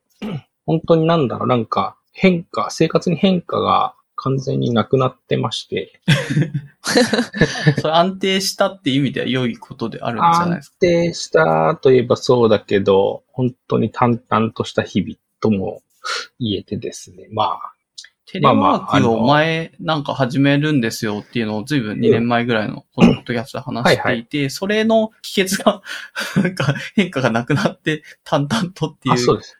そうです。その通勤時間が省略された分は、仕事ってわけではなくて家事に普通に回ってて、ああ、まあそうですね。なんで、うん、夕方になったら洗濯物、夕飯作りみたいなとこからこう始まり、うんで、その子供が、まあ9時、夜9時には寝かせたいっていうのがまああるんで、うん。朝早いですしね。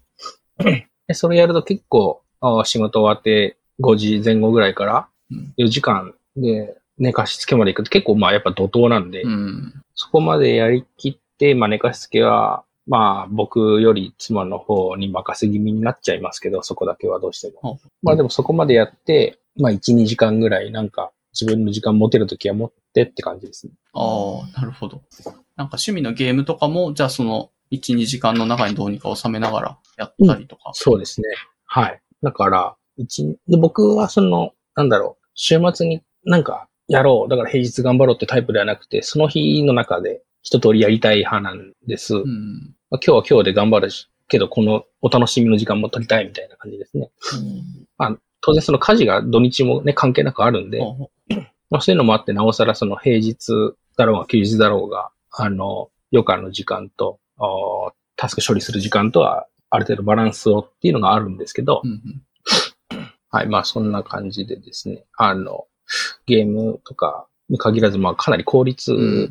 は考えるように、ううんん、1、2時間でうんいかにリフレッシュするかみたいへえ。なんかおすすめなリフレッシュ法とか見つけたりとかあるんですかな。難しい。そう、効率化の果てに。本当ね、そこが自分のせ性格のいいところなのか悪いところなのか、あの、まあせしつこい性格なのかななんか、あの、ずっともう何年も同じゲームやってるけど、全然。そ。それで、それでいいし、みたいな。あ、そうなの、まあ、あとちょっと本読むかとか、ほうほうほう本当そんなもんでですね。あれ、今はもうやってるんですか？なんかずいぶん前だと FF の、なんだろう、10、14? いや、12? いや、え、未だに14ですよ。14、14よ。おーあの、ヘビーなプレイヤーじゃないですけどね、あの、あの手のゲームは別にやることはいいくらでもあるゲームなんで。あと、去年ぐらいに新しい話が追加されてとかっていうので、ああ、はいはいはい。そうそう。まだ全然アップデートが続いてるんですよね。アップデートありますけど、なんだろう。でもそのストーリー自体は別に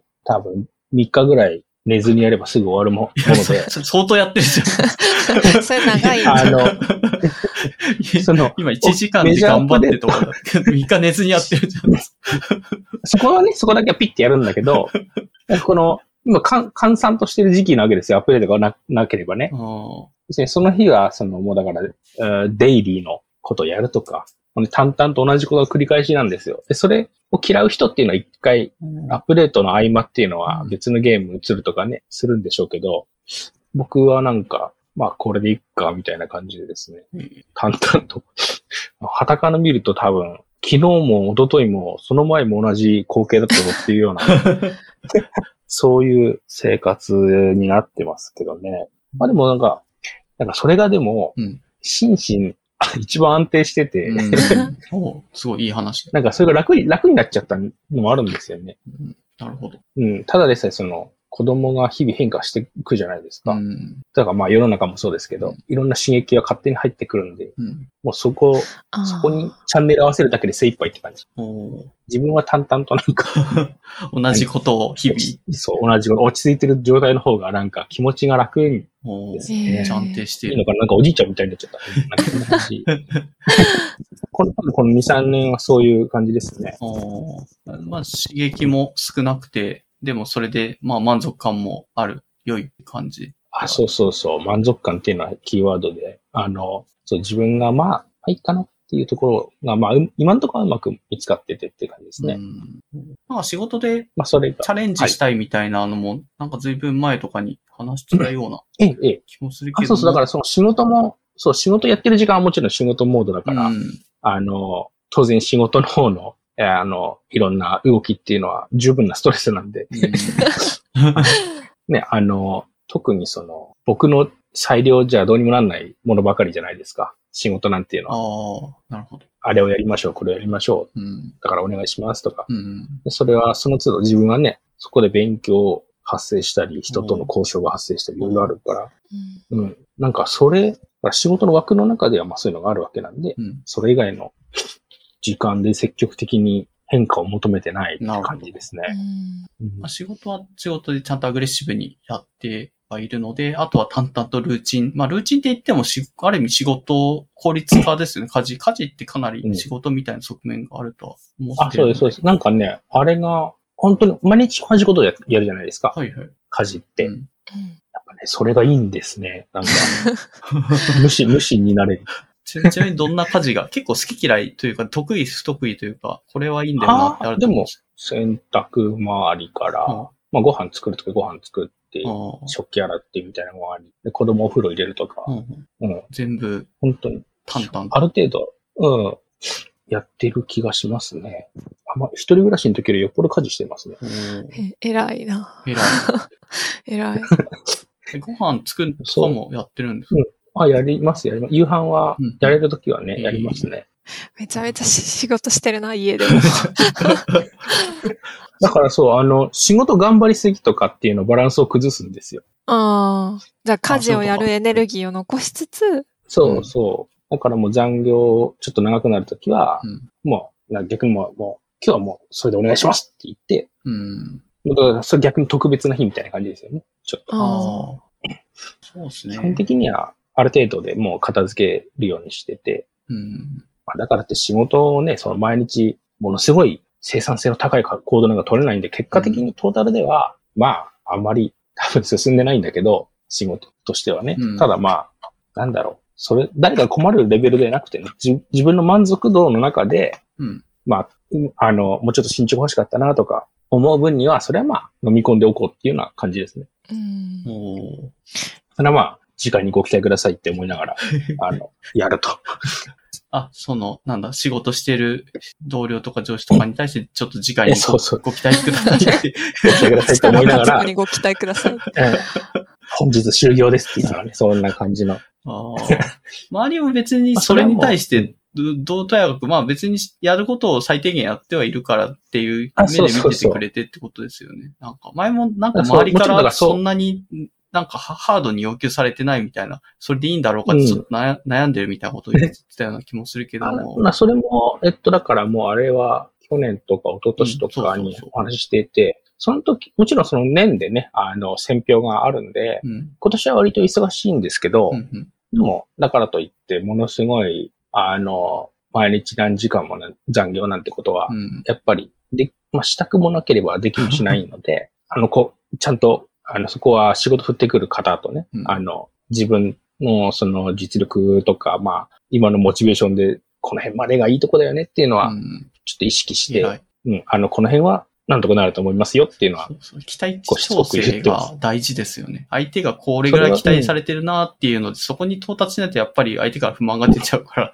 事前に握っといて、ここまではやりますけど、ここもこれ以上はやらないですよっていうのを早い段階で期待値調整しとくと、向こうからも、あの、そうそう。う、ん。クレームが出てこなくなるという。そう、嬉しい方に、なんだ、いい方にずれるのはまだいいんでしょうけど、悪い方にずれると他の人に迷惑かかるから、うん。それは、あの、あらかじめ、できるだけね、こまめに、あの、あ、すみません、今月はちょっとこれ無理ですとか、そういうのは言ってますね、やっぱり。うん。あ、で、長い目で見たらそれは、なんでしょう、多少、昇進とかお金に関係するんうん話なので、だから、まあ、そのキープすべきね、あの、業務量って多分あるんですよね。うん評評価、評価っていうか。なるほでそこは死守しながら、でも、本来、まあ、基本的にお仕事の勤務時間でね、こな、こなせる量をしっかりこなしてて全くダメな評価になるって言ったら、それはもう管理職がちょっと頭おかしいですよね。確かに。ねだから、フルタイムで働いてる以上は、ちゃんと、ちゃんとやれる自分でいれば、まあ、うん。まあ大きくは期待から外れないでしょうっていうのもありますけどね。まあえーそういう。たたまにバグってる上司の人とかがなんか、本当無限に働いてる人とかを、がいて、それを周りにも求め始めちゃうとなんかすごい、苦しすぎるというか地獄になっちゃうみたいな、ある気がするんですだからね、割と僕、面と向かって、あの、仕事しすぎですって言ってます。あまりにあ。の、あのあの人し、うんあの人仕事しすぎです。いい、いい活動だな。ねううん。あの人働いてますよねって言って、そうなんだよな。それはそうなんだよね。だって夜2時とかにメール出してきて、この人いつ寝てんだろうみたいな働き方してる人は、それは成果は出るよっていう気はするんですよね。そうそうそう。そんだけやってんだもん。どうしても24時間で。そう、従事してる時間に比例するから、うん比例するところで、い、その評価軸だけ見られると辛いから、いうんや、ちゃんとこっちは効率的にできるように、もちろん工夫はしてるんですよ。うん。で、まあ、あの、この辺の最低限のラインはクリアできるようにしてますよっていうのは、これはね、これで十分いいことだと思うんで、うん。あの、しっかりよく見とけよとその 上の人には言ってちゃんと、おくと。この時間でこんだけやってはいて、あんなになんかむ、む、無駄に働いてるというか、長く働いてる人は、それはそれで成果出るのは当然なんだから、そこはそこでちゃんと差し引いて見てあげてほしいというか、まあやりすぎですよっていうのはちゃんと言ってると。あの人おかしいですよって言って、それ言わ言わないといけない。そうなんだよ。たまにいるからな。なんか、たま仕事が大好きで、みたいな。うん、まあ、それでいい、評価されて、まあ仕事やんのはいいけどさっていう、周りの、あ、まあなたと我々は一緒じゃないんですよっていうのはちゃんと線引きしておかないとそうそうう。んせそう、生今、テレテレワークすごい、こうなるようになったから、割とその、今まで隠されていたうん。はずの他人の勤務時間が割と見えるようになっちゃったんですよね。あーそうなんだ。へえ。みんなチャットとかで勤務します。終わりますってやるんでとか、その、そういう類の書類も、あの、オンラインベースになってるから、見ようと思えば見れるわけですよ。あ、この人昨日これぐらいまで残ってたんだとか。うん。そうするとね、やっぱりあの、よりその辺が気になるので、うん。まあ、ちゃんと、より、よりあの、働きすぎです。この人おかしいなって、そうそう、働きすぎです。なんとかしてくださいみたいな、そういうのを、活動も、まあ、ある程度するとへえ、面白いこ。とですね。偉い。ー偉い。うん。ね、じゃないと、やっぱ無理なもんは無理ですからね。だって夜、夜、ね、日付変わる近くまで働いて、いや、朝もそ、れはちょっと。で、朝も7時台に明らかに出勤してるとかも、この人、ね、どうかけてもおかしいわけですよ。移動時間と、まあ、晩飯の時間と寝る時間って足してったら、あれ？足んないなってなるじゃないですか。そうそう絶対家事とかできないですもんね。そんなことして。そうそうう。ん。でそういう人は週末に、うん。まあ借金として残してるのかもしれないけど、そういう、そういう人にはもちろん合わせてらんないからそう、そうもうダメなんで。継続性がないですからね。多分ずっとやったらそうそうそうどう発狂するか体壊すか、まあ人によるかもしれないけど。そうそう。ね。そういうのに体制持ってる人が偉いわけではないので、まあ、確かに。確かに。ね、そういうところで、うんあの、ワークライフバランスっていうものをですね、えー大事にしてテーマにしたんだ、これは。いや、いや、すごいいい話だったけど。で、その、に、2行しか書かなかったけど、まあ、そういういろんな背景があって、えーこの、あの、メモさせていただいた、私はこういう淡々とした生活を、うん。ちゃんといまあ愛していいい、いいものだと思って満足しているよっていう話をしてくれうそうことです。はい。はい。すごい、経緯が結局長くなっちゃうまあ、そういうのがありました。ありがとうございます。非常に最近いい活動の近況が。うん。いや、いい活動。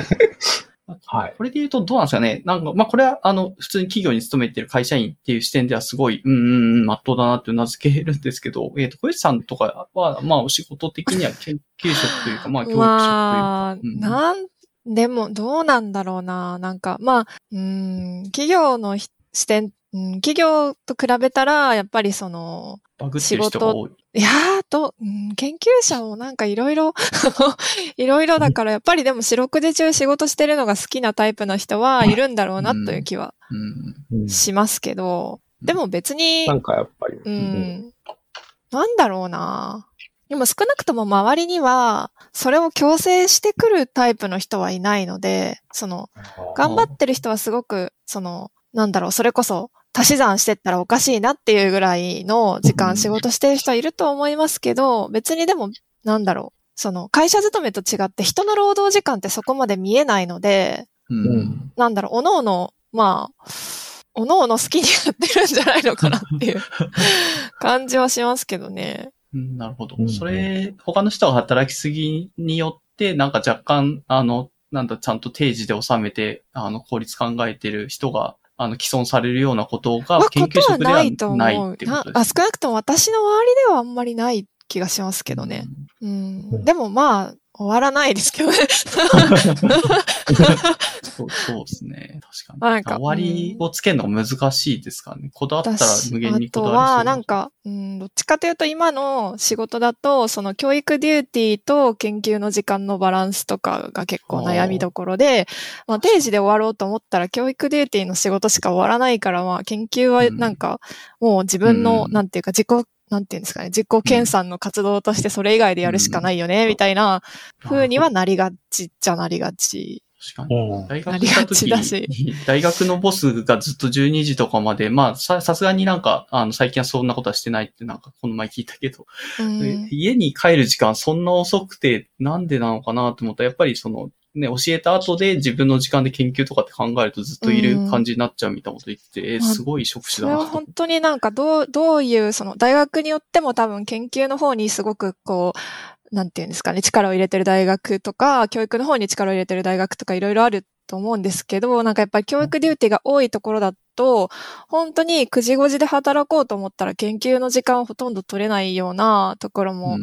あるし、うんだからよ、なんていうか、そこは本当に効率的に、その、 duty の方をやる方法を考えるとか、いうふうにしないと、なんだろう、そこも例えば、その、勝子みたいに、まあ家に帰ったら子供がいて、家庭もあってっていう、その、うん。立場だったら、その効率的にやるっていうのをめちゃめちゃ頑張るかもしれないけど、なんか結構一人でのんびりできてしまうと、まあ研究の方は家へ持って帰ってやるかとか、になりがちな気はしますね、なんか。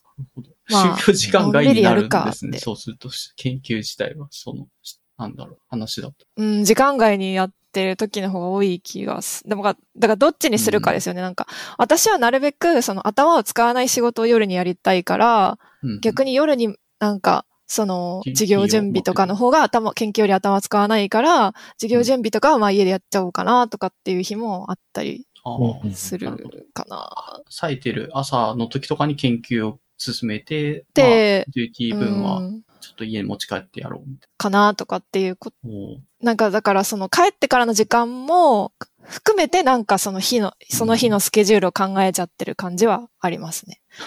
まあまあ、そういう意味だと、まあそういうさ裁量よりな感じかな。定時で働くっていう働き方よりかは、ちゃんともう。うん、裁量寄りですね。一応なんか勤務は定時があるんですけど、うちの職場は。ねだけど、うんその実態は裁量寄りですね。あまあ、そう、しょうがないかなとは。うん、しょうがないかなっていう感じ。うんあとはもう本当にその、教育デューティーは、その、前期後期とかで忙しい時期が基本的には決まってるので、うんもう学期中はどっちかって言ったらもう教育デューティーの方にもうほぼ全振りして、夏休みとか春休みはもうがっつり研究するぞとか、うん。まあそういう割り方もあるかもしれないなるほし、まあでもでもなんか、言うほどやっぱり研究できてないんでなんか、なんていうか、うーん、なんだろう、その、自分の進捗には全然満足できてない感じですけどね、ど。今は。ああ、うん。そっか。なる。まあ、そだこあれですよね。あの、研究側の方だともう、なんていうの、最大瞬間風速的なものがすごくでっかいですようんうんでね。かいよね。なんか進むときグンって進むもんね。あ、そうかもしれない。うでもそれってやっぱりその、日々、コツコツ積み重ねてるものがあってこその最大瞬間風速な気がするんですよ。ああ、なるほど、なるほど。なるほど。だからなんかその本当に1日30分でも1時間でも、ともかくなんかやっぱり研究的なことを、に頭を切り替えてやっておいた方が、多分その、時間がバッて取れた時に、その、いわゆるその最大瞬間風速みたいのを出すためのなんか助走ができてる状態を多分常にキープしとくのが理想なんだと思うんですけど、えうん。まあなんか忙しくなると、えうんまあ、デューティーで待っちゃったりとかってことで。確かに。うんいやー確かに。ある意味、ワークライフバランスっていうよりか、ワークワークバランスああ、そうです、そうです。ワークワークバランスです。ライフはどこへって感じです。いつ押してるんですか？そうそう。ああ、だから押し、押してるのかよ、帰ってきてからかな。帰ってきてから押している。帰ってきて、ちょっとまあ、いや、その時、その日やるタスクはタスクやりつつ、うん、タスクやりつつ、ちょっとの時間で、押せる時に押せるとときに押す、そう、押す、押す、押しは押せるときに押せっていう名言がある。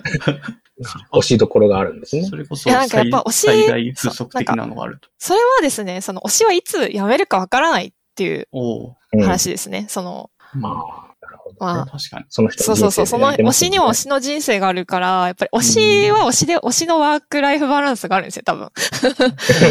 そうですね。だから推しそうですねが、推しがワークしてるくれてる間に我々を押さなきゃいけないので、ああうん。まあもう合わせていくしかないと。合わせていくしかないし、まあ、うん。だからライブはやっぱりライブが行われてるうちに行かねばならぬみたいな ことです。そうですね。はい。うん。だな、から、わかりました。なるほど。ちょっとワークライフバランスという、なんか、これちょっと終わんのかと思った以上に結構、なんか深い話だったんで、いや、うん2行でこんなに膨らむ。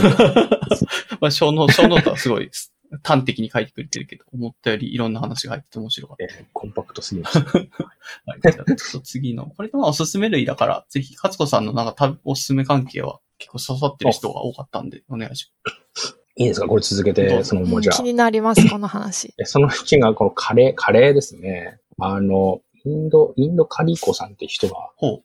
あの、まあ、多分、僕はテレビで、テレビ、まあ、最近は見てないんですけど、まあ、うん妻曰く出てたよっていうんで、いろいろ今、目立ってらっしゃるんでしょうけど、あの、まあ、名前の通りインドカリーの子人なんですよ。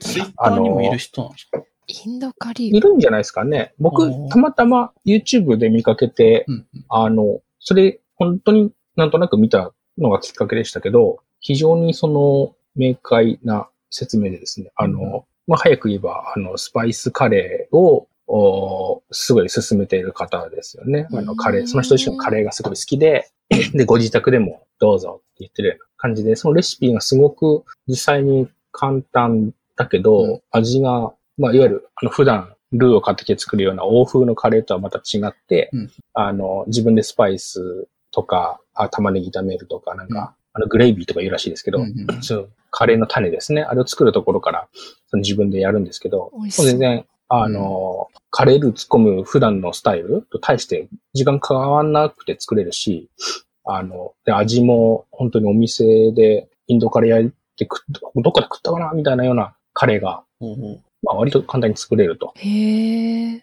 いうので、うん一回作ってみたら、うんうん。僕より妻の方が、なんか、ね、そんな普段カレー食べてなかった人が、すごい美味しいって言って、ほううん、今は週2でカレーになってますっていう話。結構ハイペースだ。へうん。だから一回そのグレイビーっていうそのカレーの種うを、ん。あの、玉ねぎ炒めて、トマト炒めて、スパイスうんうん。混ぜて、まあ、ペースト状に炒めとくっていう段階効きその後あ、の、うんうん具が入って、ちょっと煮るとかが発生するんですけど、うんその種を作るっていうところは作り置きが効くんで、はいはい。ちょっと最初多めに作っ作り置きしといて、で、あの、その日食べたいカレーの具材を突っ込んでうん。食べると。まあこれもまあだから、えっと、作り置きと平日のその時間の使い方のね、中で、まあ、それもてハマったっていうところの一個になりますけど、まあこれは割とう、んそのスパイスも特殊なものではなくて、スーパーに売っている、うん。普通に売っえ。てるんへでえ。、なんだ、クミンとか成城石井みたいなところじゃないと売ってないのかと思って。あ、全然普通のスーパーで売ってます。あーえっと、ターメリックとククミンとうんコリアンダああ、聞いたことあるようなやつばっかー。り。この3つが、あの、基本でスペースですよって言ってて、うんうんで、1回の作るとき、それ、基本的には小さじ1ずつずつなんですよ。うん。小さじ1杯ずつ。ずつ。量がもう覚えやすいです。小さじ1杯ずつ、玉ねぎは1個、トマトは1個みたいな。うんうんへえ。あと、カレー、カレーによって若干、レシピ上はね、あの、うん量を変えたりしてるレシピもありますけど、まあでも基本はその、スパイスは1対1対1で、玉ねぎ1個で、トマト1個で、で塩も小さじ1で、みたいな、そんな、えもう、もう覚えやすいようなレシピで、味も良いとーいうので、あの、まあ本もすごい出されてる方なので、うんうん。僕は、あ、なんだろう、あの、その中の割とビギナー向けの本あ、を、本も読んだんだ。えー。へえ。レシピ本買って、で、それを、まあ今試してるって感じです。楽しそう。本当に上級者向けだとなんか、マトンカレーとか、まあ普段あんまり食わないなみたいなのが、マトン。本当にお店行って食べるようなね、あの、うんレシピなんですけど、それは食材調達から、うん。まあ自分の好みからで、うん、ちょっとディープなんで、もうちょっと手前で楽しめるうんやつってことで、その入門向けのね、ああの、やつ試してますけど、うん、あの、まあ、これは思いのほかいいぞってなってるやつですね。おうはい。ありがとうございます。ちょっとじゃあ後でその本とかうん動画を教えてもらえる？ーえあ、そうですね。お子さんも食べれるんですかカレーって？そう、それが、それがいいところで、確かに。単純なスパスパイスって、これ香辛料と、まあありますが、その香りの部分と辛い部分とあるけど、これは自分で辛いのも入れたい人が入れればいい。あ、ものだから後入れでってことですか？うんうんあ、そのスパイスを配合してる段階で。ああ、大人用辛いもとの分けて作れるそう子供と。もできるっていうことです。ああ、そういうことか。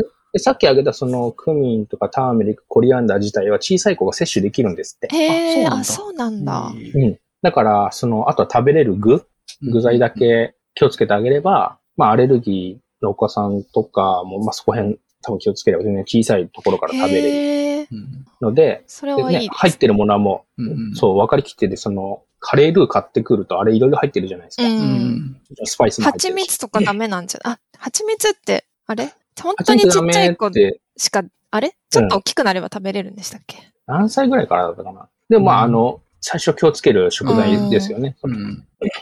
だけどまあ、どこに何入ってるかわかんないんだって箱の裏見るよりは、自分で調合してるのはもう安心なん。で味もいいし。そういう良さもあるのか。確かに。そうそう。そこもでかかったですよ。あの、スパイス単体では全然、あの、その、ね、食べ、小さい子でも全然問題にならないっていうのを知ったのもうん。良かったですね。うんなので、とてもおすすめです。いいやってみます。なんか保存が効くってところは結構いいなと思った。そうそう。確かにその、さっきグレイビーっていううん種のところは、冷蔵庫の中で5日ぐらいいいんですって。ああ、いいですね。あ、そっか。週末、ちょっと空き時間に30分ぐらいでガーって作っちゃって、うん置いとけば平日、もう10分ぐらいでカレー作れちゃうんで。いいね。便利。これ美味しいです。あ。ちょっとた、真似してみたいなと思いました。で、最ね、アラビーさんとかもよくこう、インド系の画像が上がってらっしゃるんですけど、ちょうどインドカレー食べた、来たけどね。あ、お昼美味しそうでしたね。あ美味しかった。あれもまあいろんな種類のカレーあるじゃないですか。なんとかカレーってこあります、あります。う、全部とは言わないけど、でもち例えばチキンカレーとか豆のカレーとあ、か、豆いいなあ。サバ、サバカレーとか、それぐらいだったら本当に簡単に作れるんで、うん、うん。えー夏休みにやろう。えーぜひお願いします。あぜひ、まあ、このインドカリゴさんがすごいんですよ。本当にえー、初めて知りました。直球な名前ですね、でも、インドカレー。うん。ひね、ひねらなすぎですね。性別がまあどっちかなってわかるぐらい。ああ、そうですね。すごい、すごいね、あの、ホームページ見てもなかなかの実力派を伺わせる、あインドカリコさんのホームページ。あうん、私も今見てます。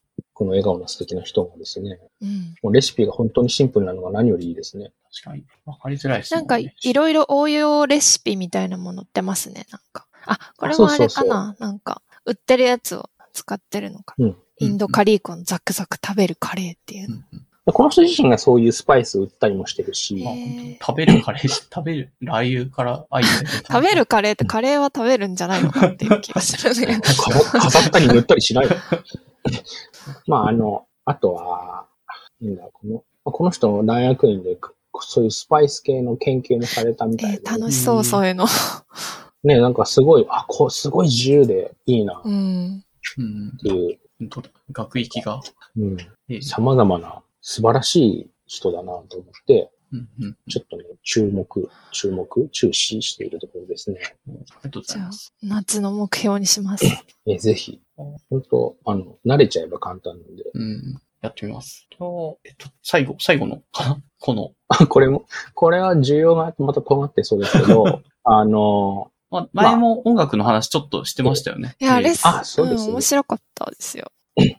本当ですか、うん。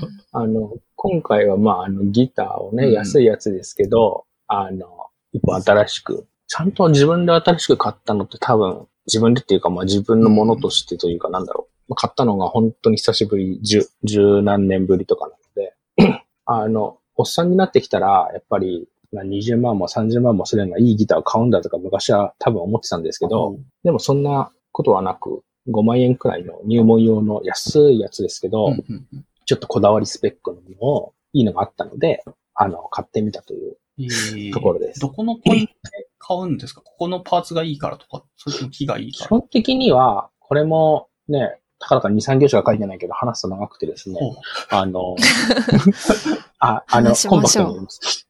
あの、音楽のジャンルにジャズってあるじゃないですか。はい、ありますうね。ん非常にその、うんあとおと大人な感じの僕は以前持ってましたけど、あれ、僕はずっとバン音楽やってるのバンドの音楽、そのロック寄りのものをずっとやってきたんですけど、うんそういうのをずっと何も深く考えてただ好きでやってきただけですけど、そのジャズの音楽って最初わけわかんなかったんです。うんなんでこんな音出てるの？音っていうのはその音階ですね。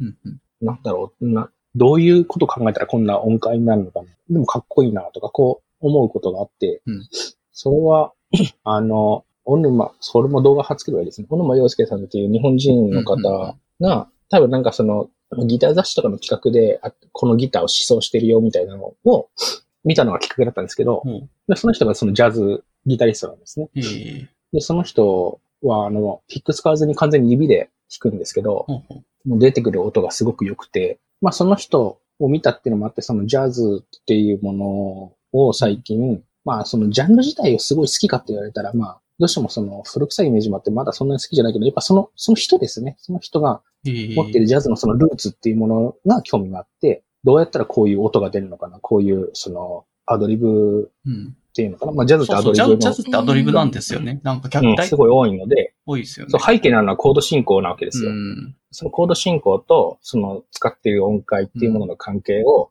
ちょっとその理論っぽいところで、音楽理論っぽいところで、あの、ちょっと一回勉強自分がね、し直してみるかっていうふうに思ったのがまずきっかけ。へえこ。のギターの。うん で、ギター、今の音楽の話だけど、うんそのギターの話っていうのは、僕ずっとストラトキャスターっていうそのギターをうん。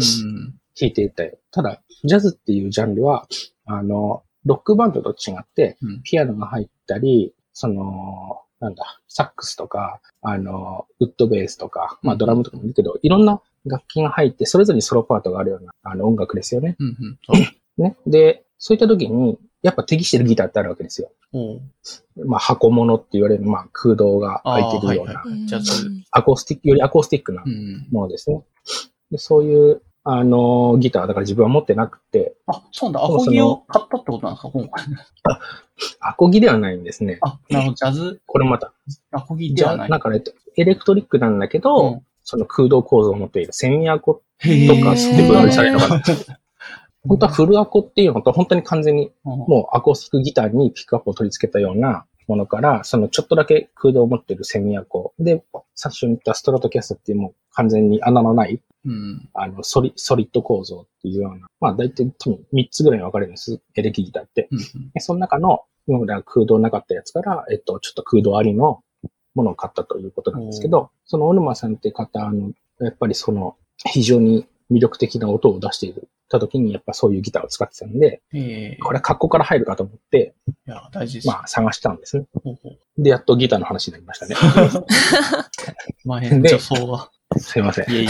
これで、ただこの空洞もののギターっていうのも、まあピンキリ、やっぱピンキリなんですよね。そう、いきなりしんあ知らない人が買買っていいのかっていうか、け結構なんかみんなアアニメ見てばギター始めたいからとかって言って買うけど、あれって全然選ぶの難しいじゃないですか、ギターの道具超自体って。難しいです。だからよく言われるのはもう見た目で最初選べばいいよって言われるんですよね。それは一番後悔がないし。楽器に対して気持ちが前に向いてれば、うんまあ、サボらずに練習できるからだと思うんですけど、うんただまあ、自分はもうじゅ好きなギターずっと何か弾いてきていて、うん。さらにプラスアルファしようとしてるから、うん。ちょっとそういう意味では、あの、なんだコース、なんていうかな、まあ、よりちょっとこだわったっていうところで、うん。で、まあ、せめてギターピンキリで、いろんなメーカーから、いろんなタイプのが出てるんですけど、うん。今回はですね、あの、スクワイヤーっていうフェンダーの廉価版を出しているメーカーの、あの、ギターを買ってしまったという。おーで、これがですね、面白くて、あの、フェンダーのテレキャスターっていう、まあ、有名なギターがあるんですけど、うんエレキ、エレクトリックギターのかなり歴史の中で頭にあるやつです。で、そのテレキャスターに穴が開いているシンラインって言われるモデルがあるんですよ。うんうんテレキャスターシンラインって言って、あのね、小文字の F みたいな穴、F ホールっていうのが開いてるんですけど、うんで、そこはちょっと空洞がある。いわゆるセミアコって本当はもっと、あの、ボディがでっかくて、本当にギター、あ、どうぞ。荷物、ギター単体であ、はい。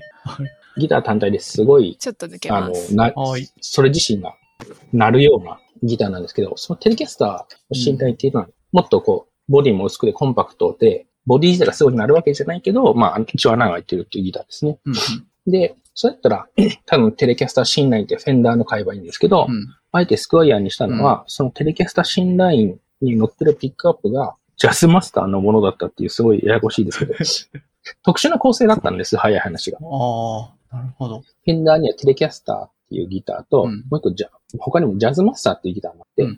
まあ、名前の通りジャズ、ジャズギタリスト向けに、その昔つ作られたっていほうジャズマスターっていうギターもあって、まあ、そのギターのその後の歴史はまたいろいろあるんですが、とりあえずまあその2系統、2系統じゃない、何系統もあるけど、まあその2つのギターの、がまあ、フェンダーはまあ一応持っていて、うんうんで、えっ、と、テレキャスターにそのジャズマスターっていうギターのピックアップを載せたテレキャスター新ラインっていうのがうんうんうんあったんです、そのスクワイヤーへえ。に。で、面白そうだなって言って買いましたっていう。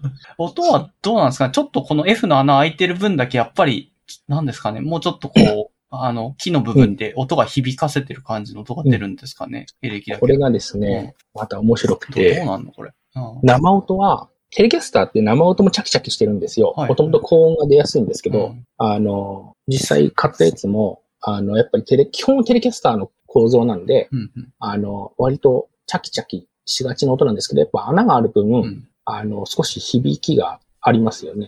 あの、なんて言ったらいいのかな。少し響く、共鳴する音域としては高めなんだけど、うん すごく鳴ってくれます。で、その一般的なセミアコって、あの、さっきボディ大きめって言ったんですけど、うんやっぱボディ大きいと結構響くところも下の方なんですよね。うん。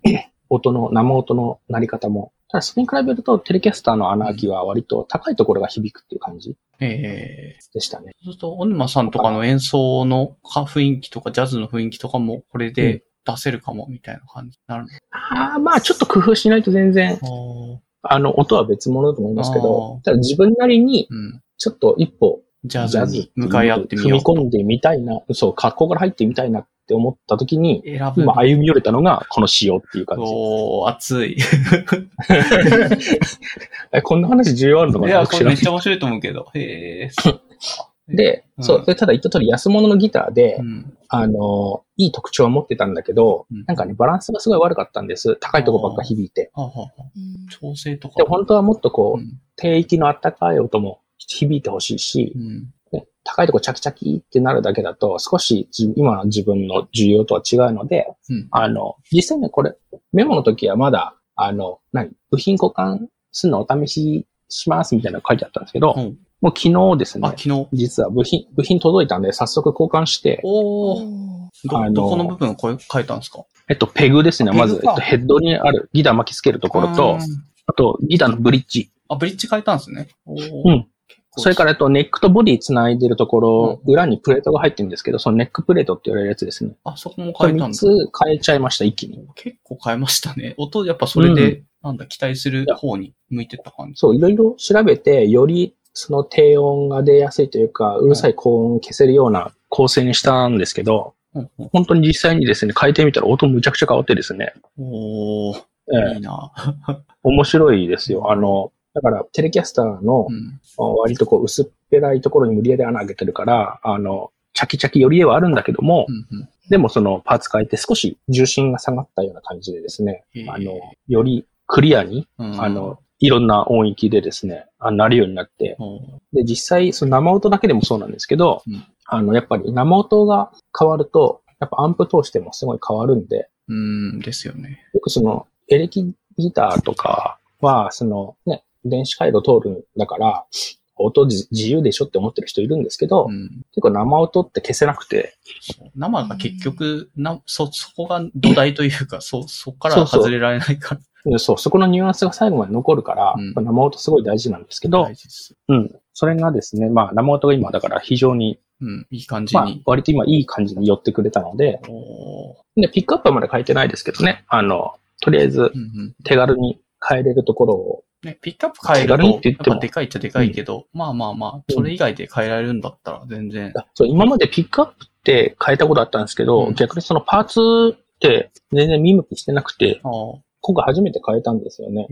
買ったばっかりのギターのパーツを変えるっていう贅沢なことをしたんですけど、ある程度壊れてきたりとか。うん、どうなんだろう。むちゃくちゃ変わりましたねえ。ーじゃあこれまで言うほど交換とかをたくさんやるよりかは弾いてまあ楽しむ方が多かったけども、そうそうそうそう。パーツにも目を向いてきた。そうそう。あ、そうそう、そんな感じ。あの、すごい、な、なんつったらいいんだろうな、これ。うん、あの、いや、実際、あの、楽器屋さんに頼まずに自分でやったんで、うん。まあ、特にペグの交換とかむちゃくちゃ大変だったんですけど、ああ、大変そうですね。あのですね、うん、どうしても、トンカチとか出動するんでね、うんうるさかったあ、りそんな感じなんだ。けど、まあ、まあまあ、やれないことはないし、安いギターだからいいやつって思い切ってやったら割とうまくできて、おこれを結果的に非常に、あの、いい調整ができてですね、うん。ええまあ、つってもジャズっていうジャンルがむちゃくちゃ難しいので、そのアドリブばっかりでね。うんうん。ままあ演奏もこれから。あ、うん、そう、あの、より高いモチベーションで、あの、練習していけるかなっていう感じがします。ありがとうございます。なんかそんな、思ったよりこれ、これも2行くらいだけど、すげえ深い話。はこれね、その結果とかね、そのスナップショット的に書いちゃったからあれですけど、背景まで書き出すと割と 長くなっちゃいますね。うんまあ、どういう音楽をやっていきたいかっていう、なんだろう、そういうのも含みで、ギターの新しいやつか。その、今、人と音楽活動をするってことはまあ考えてもいないし、まあエネルギーとしてもないんですけど、あ時間的にもですね。うん。ただ、ね、自分はもともとの性格なのかな、割と内向的な作業ですよね、ギターとか、まあうんうん。音楽とか楽器と向き合うっていう時間が。で自分にはそれがすごくいいので、あの、多分まあ、こういうものは手放されないだろうなって思った時に、あの、一人で完結できる音楽うんうん。別に、箱木持って公園行って歌ってもいいんでしょうけど、ちょっとそれとは違う、ギター、ギターだけで、ポロロンってやって、自分も楽しくなれるってなった時に、そのジャズっぽい知識とかアプローチを持ってると、面白そうだなって思ったのがあって、うん、確かに楽しそうですよね。なんか、こんな感じの曲聴きたいなって自分で雰囲気で曲にしていくっていう、そうそうなんか、試みというか、姿勢そというか。う。なんでね、理論的なところと技量テクニックなところも含めて、うんちょっと今後自分かけて身につけれたら面白いって思ってます。ありがとうございます。ちょっとぜひ、あの、まあ、特に公開しないって言ってるから何か YouTube とかに上がる感じではなさそうだけども、また話としては面白いんで、ぜひ面白かった聞かせてもらえるですね。じゃあ、お便り、そう、せっかく来てはいるので、あまあ、ちょっと歌詞さんだけ。アラビさん、歌手しませんか？はい、しましょう。ちょっと飲み物は 用意しては。乾いてしまって。しま、ぜひ。あ、ちょっと、はい歌手タイミングめちゃめちゃ遅れちゃって。あいつも冒頭でやってませんか歌手ちゃんと入るのかな？まあ、あ、入ってますよ。はーいやったー。やったー。歌手、歌手しました。歌手しました。よかった。今回どうなる、歌手どうなるかなと思って。あ今回ないのかなと思ってました。いやー、ちょっと喉乾いたはいらちょうどよかったです。じゃあ、せっかく、まあちょっと急にお便り募集した割にはちゃんとこんなに来るんだと思って、なんかいや、人カツコの望人望ですよ。感じます。あなんか、さんとか。俺の人望っていうか、アラビーさんの活動がやはり、いやいやいやなかなかね、回によってそこはもうねゲストの力、力だなと思っているので。はいじゃあ最近ゲストの方もなんか、毎回じゃないけど、すごい頻繁に目にする方がいて、こあ、ムーとかなんかすごいうん活動的、活動的 ね、よく参加されてる方がいて、ちょっとあの、中身まではフォローしてないですけど、ああもうコンスタントにやってらっしゃるなって思って。なんかレギュラー制度ができたんですよね。なんかあ、そうなんですよ。2022年からシーズン2として、レギュラーで、まあ、なんか意欲が高そうな、かつ、まあ出て話がうまそうなというか面白そうな人が何回も出るのもいいかなと思って、月で1回はレギュラーの人を出てもらって、で、もう月でもう1回とか、一応月2でやるつもりでやってはいるんですけど、全然収録が増えちゃって、なんですか、今、うん、配信が間に合わないので逆に、あの、まあ嬉しい悲鳴ではあるんで、すごいですね。あまあ、活動的にちょっとやらやらせてもらってるというか、全然コントロールができてないってだけなんですけど、そこらいやすごいですよ。このコンテンツの広がり方が。素晴らしいですね。いいえっ、と、じゃあ、ラジオ、あ、読んでいいですかね？はい。えっ、と、はいラジオネームペンギンさんからのお便りで、えー、小内さん、かずこさん、アラピーさん、こんにちは。こんにちは。えっ、と、小内さん、ゲスト出演とても嬉しいです。えー、よかったら皆さんのす、えー、夏のおすすめの過ごし方を教えてくださいっていうお便りが届いてますね。はい。はい。ありがとうございまペンギンさんに向けて。す。うん。なんか、一応、ちょろっと、あのー答えとして思ってたのが、その、まあ、過ごし方ってほどじゃないんですけど、最近私お風呂に入るのが好きでほ、結構仕事から帰ってきたらお風呂入るんですけど、夏は暑いからちょっとどうしようかなと思って、あの、うん。迷ってたんですけど、なんか最近その、クール系の入浴剤、なんか発火とかが多分入ってて、ちょっとメンうんうん。メントールかな？なんかちょっとスースーする感じの、あの、入浴剤があって、あの、バブクールとかっていうのがあるんですけど、なんかそれを使ってお風呂に入ると結構、あのーお風呂上がりが涼しいので、これだとなんか夏場も湯船に使ってさっぱりして疲れ取れるなって思って、最近はそれがお気に入りですね。うん、ああ、なんか薬局で見たことあるかも。えーそう、あれすごいおすすめです。クール系ってどう、どうなんですか？涼し涼しい感じになる？あ、お、お湯は熱いけどみたいな。お湯は熱いんですけど、なんか湯上がりがなんかちょっとさっぱりしてる感じ。えーあ爽やかでですよね、匂いもねうん。そうそうそう。ん使ったことないんで探してみる。ぜひぜひバ。ブクール。はい。ぜひ。薬局とかで、うん普通に売ってると思います。なるほど。あとは、その、サングラスを買いまして、おーおなんか、目が悪いので、そのなかなかこう、さ、メガネの掛け替えがめんどくさいので、サングラスって使ってなかったんですけど、なんか、ちょっと仕事で、その外に出たりする仕事もあったので、その、うんちょっとサングラスないと眩しくて辛いなと思って、サングラス買ったらものすごく目が楽で、あやっぱ違うんですいやか、違いますね、全然。なんでめちゃめちゃ買ってよかったなってかん、あの、おー思ってて、いつももうカバンにサングラス入ってますね。夏に入ってから。ああ、かっこいい。なるほど。それに近いかもしれないけど、自分だと先週ぐらいに、まあツイートもしてたけど、日傘を初めて導入、今年から導入し始めて、日差しを遮れれば、まあサングラスつけるのも近いかもしれないですけど、うんうんうん全然体感気温がなんか3度ぐらい気持ち違うなっていう感じがあったので。いや、日傘ぜひ、あの、男性の方も、あの、使ったらいいなって、普段から思ってたんで、なんか。めうんすごいいい文化だなと思って。いや、日傘はいいですよ。そう。日差しの暑い中、傘、遮らずに歩いてたんだろうって逆にこれまで何だったんって気持ちになりましたけど。うんなんかちょっとあるんですね、確かに。なんか女性の方がつこれまでは使ってはいるの割合が多いから使いづらいみたいな、なんか雰囲気もあったかもしれないけど、まあうん使ってみると普通にいいかなっていうので。あと、なんか日傘のデザインが多分、前はちょっと、うん。なんていうんですかね、女性を意識した、ちょっとこう、うんレースが入ってたりとか柄が入ったりするデザインが多分多かったんだと思うんですけど、多分うんもう本当に最近暑いから、そ,、の男性向けみたいなちょっとこう、うん。まあ男性だけじゃなくて、まあシンプルなうんデザインが好きな方とかでも使いやすいようなデザインが結構増えたのかなとは、うん思いました。そう。ここ数年なんかね、割と取り上げられてますよね。うんうん。まあそんだけ暑い、なんか夏が結構ここ数年多いっていうのもあるかもしれないけど、まあ暑いですよね。見ると暑いですね全然違うんで、いいいいですよはいって感じでした。うん。なるほど。うん。あ、勝子さんどうですか？僕のは答えになってないけど、僕は夏、暑い夏っていうのは大人になってから経験したようなところがあって、実家は山の中なので、あー涼しい。あの、ひいい昼間暑くても朝夕になるともう冷房いらないようなところだったんですよ。羨ましい。羨ましい。だから逆に 暑いところの過ごし方ってどうすんのみたいな。え、今、未だに困っわかんなくて困ってないですか？それだったら。い困きなり。ってますね。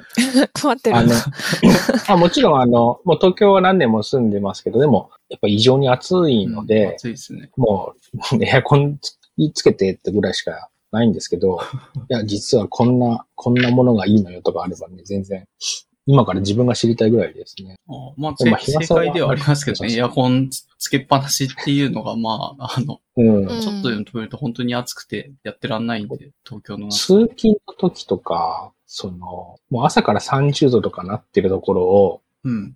スーツいやしてですよー、やばい。で、あの、ね、あの、クソ暑いアスファルトで照り返される、その、おしゃれなオフィス街を闊歩するわけじゃないですか。そうしたらもう、いろいろ垂れてくるわけですよ。まあ、そうでしょうね。まあ、そうですね。ね。だけど、職場意識が高いので、今年は冷房28度ですとか言うわけですそう、よ。そんなに高いんですか？えで夏は電力の確保が、目処が立ったからいいですよって多分オフレが出たんですけえど、うん。意もう一識が高い。回上げたら、うん。その冷房寒いんですぜっていうのがやっぱいて、で、その人たちの声も十分に大きかったのもあってですね、うん。なんか主導権を握られてて、まあもちろん寒い方は寒い方でもちろんいて、それはそれで寒いもされたら気の毒なんですけど、うん。まあ、でも暑い人と寒い人でこの時期比較したときに、脱ぐか着るかどっちができるんだって話を。もう着るのはできるけど、それ以上脱げないもんね。のは、うん。アウトだよねこれ以上脱ぐ、脱ぐと、職場に入れなくなっちゃうと。うんそうですね。うん。あなたも見たくないでしょって思って、なんで、なんとかもう2度ぐらい下げてもらえるとうん。いいんだけどって思いながら。あそういう意味でも、この時期テレワーク非常に良くて、あ あ。まあ、自分のね、好きな温度にええ。そういう、そういう過ごし方です。おすすめでも何でもないですね。はい、え、でも職場のああいう28度にしましょうみたいなやつって、冷房の設定温度じゃなくて、室温ですよね。うん。ああ。そうそう。だから、冷房の設定温度的には別に28度になったよりも、数字は下でも別にいいんでいいすけど、んですよね。あの、要するにオフィスの中は、部屋の真ん中とか、冷房の出るとこ口とか、窓際とか、非常に、うん、均質じゃないっていうのもまああるんでしょううね。ん。うん。だから寒い地域にいて、かつちょっと冷房苦手な人あまあわかかつちょっとでもない。声声が大きい方だったりすると、うん。窓際の声の小さい下っ端っていうのは、まあ蒸し風呂状態になってしまう。かわいそう。日差しに当てられながら暑い暑いって言って。で、そう、炙られながら、あれうん、暑いんですけどって言いながら。ほ保冷剤みたいの巻いたらいいんじゃないですか？なんか。巻く？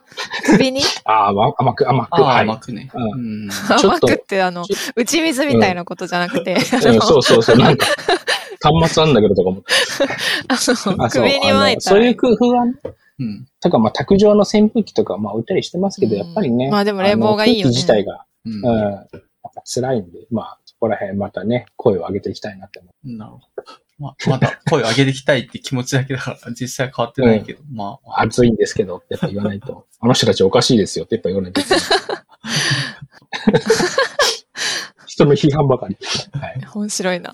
う ん夏のおすすめの過ごし方、夏の。はい、ぜひ、過ごし方 はい。参考になればと思います。はい。じゃあ次、えっ、と、ラジオネームアストラキさんからのお便りで、お二人と大学院時代に同じ部屋で過ごして、過ごしましたか？お大変お世話になりました。ありがとうございます。お二人はツイッター空間でも実空間でもいつも長くや仲良くしていて、大変羨ましいです。今、大学院時代を振り返ってみて何か良い思い出などあれば教えてくださいと。すごい、ガチ知り合いからちゃんとこう、ガチ知り合いですね。お世話になりましたよ。もお世話になりました。あお世話になりました。りがとうございありがます。とうございます。先輩、先輩、後輩、大体同期ぐらいの感じなんですかね、その、えっと僕からすると先輩です。アストラキさんは、私からすると一個、一個下かな半年下あ、ぐらいそうなん。なんか微妙な表現だけど、まあまあ、大体同じぐらい。同じぐらいです。どう？うんざっくり同じぐらいですね。大はい振り返ってみて、何か良い思い出などあればっていう。良い思い出。まあ私はなんか結構具体的に書いてしまったんですけど。あ、どうぞどうぞ。はい。あの、結構、イベントごとはいろいろやったなっていう思い出があって、なん、か、夏にみんなでかき氷を作る会やりまし、やったよね、なんか。俺それ言ったっけな？え、いたよ、いたと思うけどな。なんか、かな？かなぜか、なぜか職場にかき氷作るやつがあって、あ、それは、それだけは見た気がする。うん。で、なんかなぜか、じゃあかき氷作りましょうとかって言って、なんかシロップをみんなで買ってきて、楽しそうう。ん。めっちゃいい思い出だな、それ。かき氷作りましたね。うん。そのそ後、れってなんか、どういうやつですか？プロ仕様の、なんかでっかい氷みたいなやつなのか、ちっちゃいやつを、こう、いや、ちガリガリっちゃいやつをなんか入れて、あ手で回してやるやつだったと思いますね。だから普通に冷凍庫とかでうん。つ氷を、あの、普通のあのちっちゃいやつを作ってっていう感じだった気がします。誰が買ってきたわけじゃないけど、なんかあったって感じなんです。昔きっと誰か、うん、学生とか、新しくはなかったですようんね、多分。多分うん。いや、すごない夏の、なんかす学生のいい思い出な、それ。そんな まあ学生っぽいですよね。うん学生っぽい。うん、よくわかんないけど、なんで学生室ってあんな突発的にいろんなイベント起きるのかなと思うんだけど、急に人が入ってきて、なんかかき氷作ろうぜとか、なんか、それ確かに急になんか始まる。うん。そうそうそう、うん映画見ようぜとか、な、なんであれが急にゼロから始まあったって映画ね。映画見たりしました。見たかも、映画も。うん。ネジ、ネジ飛んじゃうんでしょうね、誰かね。あの、ポンって言ってね、なんかしようってなっちゃうでしょう。うんん。なんかしようってなるんでしょうね。うん。でもその巻き込むっていうのも含めてね、まあ、あの、楽しいので、そうそうそう。よかったですよ。うん。楽しかったですね。確かき氷会は誰が企画したの？え、かき氷会誰だろえ、秘書さん？う秘書さんかな？そう秘書さんかもしれない。秘書室でやったので。秘書さんたちと学生たちですか。ね。うん。楽しかっうん。あ他になんか一つ一つ、アストラクさんに向けて、こんなこともやりましたよね。僕、僕、僕、まあ、あの、小市さんがこういう舞台を書いてくださったんですけど、僕、僕ね、真面目にこれ答え、誠意を持って真面目に答えようって思った時に、うん。た。誠意を持って真面目に。誠意、あの、この、なんでしょう。これ非常にね、申し訳ないんですけど、当時って、うん。人に対してはまあ全然関係ないけど、自分、自分とその、研研究とか当時のその環境っていうものとの間で非常に苦苦しい時期ではあったので、おー楽しいなって思った時って、まあまあ、今お話ししちゃってね、そういう、うんこう人とのやりとりもあもあるけど、割と僕はひたすらお酒を飲んでた記憶が あって、研究室でお酒飲んでた？家でってこと？いや、家とかまあそのいろんな方と、ああ。だからアラビーさんとうかんそうだね。の本名さんとか。ツイッターの界隈ともそうですし、その大学の中で先輩とかと飲んで、あの、あ、大学の中でさ、大学の中の人ですね。うん。あの、夜な夜なお酒飲んでたりした気がするし、割と酒に溺れていたと思います。まあ、それも今となったらいい思い出ですけどね。あ、で、あ、そう、ポジティブなことを無理やり、無理やり、無理やり書いたのは、うん。でもそういうのがあって、今となればですね、あの、あのまま研究職を求めて、なんか、あの、最終的に線路に飛び込むようなこともなくですね、あの、あっこで、いろんな人と、まあ、すごいみんなさん、あの、非常に優秀、研究、ね、学生だけど研究すごい、いろんな成果出されて優秀な方が周りにいたとか、そういうのが逆に自分には、あの、一つ道を見つめ直すいい機会になってくれたかなって今は思います。なんで、あの、いい思い出っていうか、いい、あの、転換期、いいポイント、うんターニングポイントになったなって思います。えはいーそうんすごい、せ誠意を持真面目だって思ったういう真面目だ。うんなるほど。大学院の、何、何？時代の遊びのタイミングとかじゃなくて、大学院時代全体を振り返ってみたときにそうそうっていうことか。なるほど。そうそう、あの、そうなんです。そんな感じです。あの、もちろんそのポイントポイントで楽しいイベントとかそういうのはまあうん。楽しかった会話とか、それあるでしょうけど、うん。こうざっとこう、走馬灯のように振り返ってみたときにはですね、苦し、苦しかった。うんくどうしてもそっちが先行しちゃうので、おあの、その中で、まあ、あの、なんとか、うんなんでしょう、今につながるところをほじくり返せば、そういうう、ん。ええ見つめ直し方になりました。うん大学院とかが苦しいっていうのは何なんですかね。まあ、成果が出ない。まあ、そもそも研究って成果出るまですごい、なんだろうな、死死類類というかさ、あんま、そういう苦しさうまくいかないじゃないですか、大体。うんうん。あの、個人的なことで言えば、うん修士で、入試で入った時の研究と、うんまあ修士号を書いた時の研究が違うんです。テーマを変えてるんへで。ーうん。で、M2 の頭で無理やりテーマを変えて、でもその年のうちに修論書こうって言って、うんまあちょっとそこでより成果に対して、うんあの、苦しくなってしまった。その、うん。分野変えたことで自分の引き出しもなかったし、うん。勉強もしながら、研究もしながら、うん。あの、ね、そういう中で進捗を作るって結構しんどくて、うんあの、本当にギリギリになって、なんだろう、もう、ギリになっててかもう本当に、修論も出し終わった後にやっと頭の中でこう、自分の研究っていうものが、あの、線ができてきたような、結構苦しい年でしたよね。期待されてるタイミングからすると、ちょっと遅れてはいたけど、自分の中でようやく繋がってきたのがそこら辺だったっていう。そうそう。うん。で、それ苦しいでなんとか、ううんん、あの、一応形だけでも論文に最終的にできたから、まあ、うんあの、一年苦しかったけど、うん。まあ、別に間違ったこともしてなかったかな、みたいなのにも思いそうですよね、はいなんか就職してからちゃんと論文出してますもん。なんかえれ偉いな。うん偉い。うんなんかそこもだから正義を持ってるみたいな。あの、いやだから一年、もう一年で、ね修士の一年から二年になるときに研究変えて、もう無理やりお願いしますって言って、うん。半ばその、突撃してったわけです、師匠のところに。うんまあ、その前に私がね突撃してるから、そのと 突撃体制がた、あのね、師匠には多分、ね、えーうん、きっとでき国際性がそう、突撃をはい受けてる人でしたね。勝子さんと小雪さんは師匠が共通だった共んでしたっけ？通です。。あ、そうそう共通で。す。私も M2 から突撃したんで。えおそっか。大学、元いた大学でやってたことからまた違うことをって言って、師匠に突撃って言って、こう、うんこれやりたいんですっていうのを、うん小雪さんもやったし、勝子さんもそういう感そう、じで。だ第一波、第二波みたいな感じで突撃を受けてくださったし師匠ですね。師匠はどんな気持ちだった？そんな話します？と思ったね。いや、なんか私の時はなんか責任取らなくて、あ、こんなこと言っちゃいけない。あの、いけない。聞いてたらまずい。聞くかな？いや、ないんじゃない？共通の知り合いぐらいは聞いてるかもしれない。うんああ、確かに。あまあまあ。なんなかうん申し訳ないな。当当時から申し訳ないなってずっと思ってて。うん。まあでもすごくお世話にに。対して師匠は、まあまあ、勝子さんに対しては何何かしらの、なんだろう、フィードバックが、小市さんは何、突撃はしたけど、師匠的にはもうちょっと、あの、なんだろう、やってほしいなところがあったかも、みたいな話。いや、えっ、と、なんでしょうね。なんか、えっ、と、うん。突撃の方法がちょっと多分、勝つことは違うんですけど、私はその、本当に D さんの時は、書類上の指導教官は自分が通ってる大学院のうん。教授のままで、実際はその師匠に指導を請うているみたいな状態だったので、まあ、なんていうか、書類的なつながりは何にもなかったので、本当にその正式、正式な委託って言うんですよね。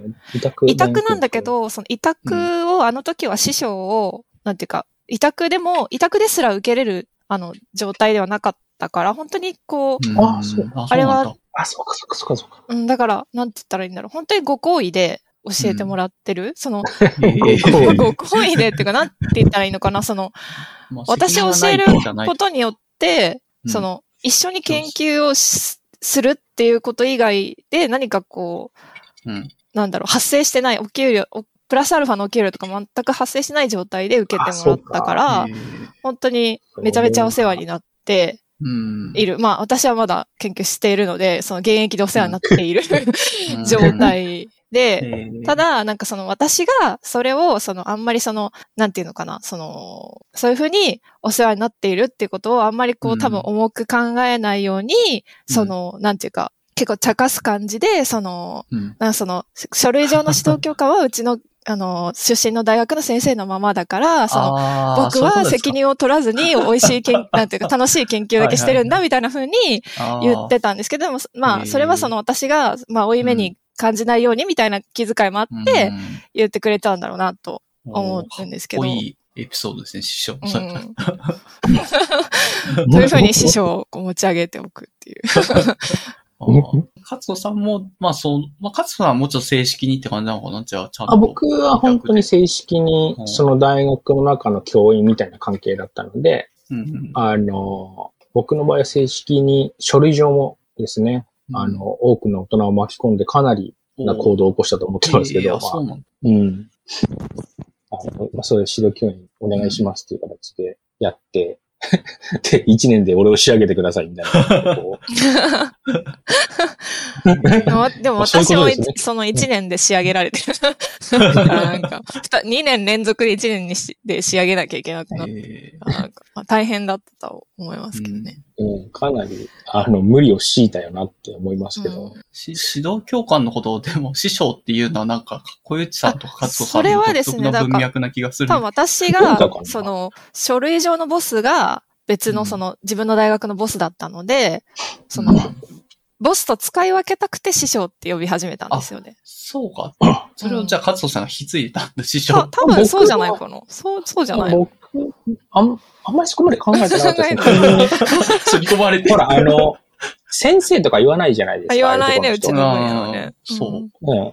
何々先生って言わないんだけども、申し訳なさが先行しているようなっ 申し訳ないていうのは、どういう風になるかっていうと、なんとか様とかもまあおかしいから、ううん、ん。うんって思ってた時に、じゃあ師匠だなみたいな、そういう感じ。あああ。じゃあ、一応、ちゃんとニュアンスも含めてぴったりだから師匠になってそう。定着した。実際、あの、まあ、ぶ分野っていうか、こういう研究業界一般にその、うん。指定関係っていうぐらいだから、まうん、ーうん、あ、まあ、うん確かに。表に、ようにすれば師匠と弟子って、あまあ、ー弟子って上から呼ばれることはないけど、師匠。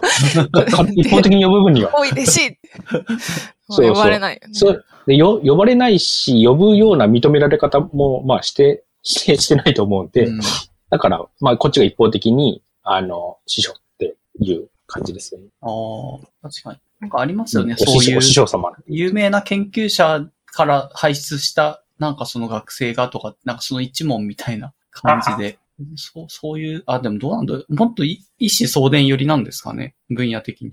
一子相伝っていうのかな。まあ、コミュニティは、まあ、大規模では当時はなかったですけどね。う。うんん。天文とかだとどうなんだ林中志郎さんとかなんかすごい古いけど、そういう人がなんか昔いて、なんあかそういうそれはまあので一門をまあい一。問って感じじゃないんですかね。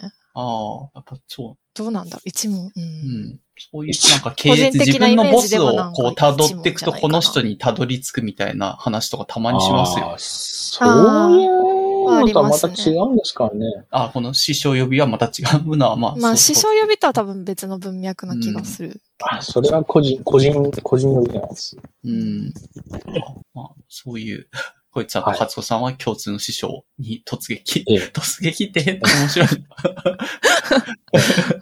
急に。すごい、すごいですよ。俺を指導しろって言って、準備してくんだから。とんでもない。うん。確かに。相手も別にどっかで出会って、ちょっとやってみないとか言われたわけじゃ一切ないですから。うんいや、どっちかっていうとこっちから押してって感感じです、ね。一方的に、別にセールスポイントがあるわけでも何でもない。ね。うん。自分がこんな技能があるとか、もうこんな成果をすでに持ってるんだとかあるわけじゃなくて、うん 俺は何もできないけど 指導しろ。いやー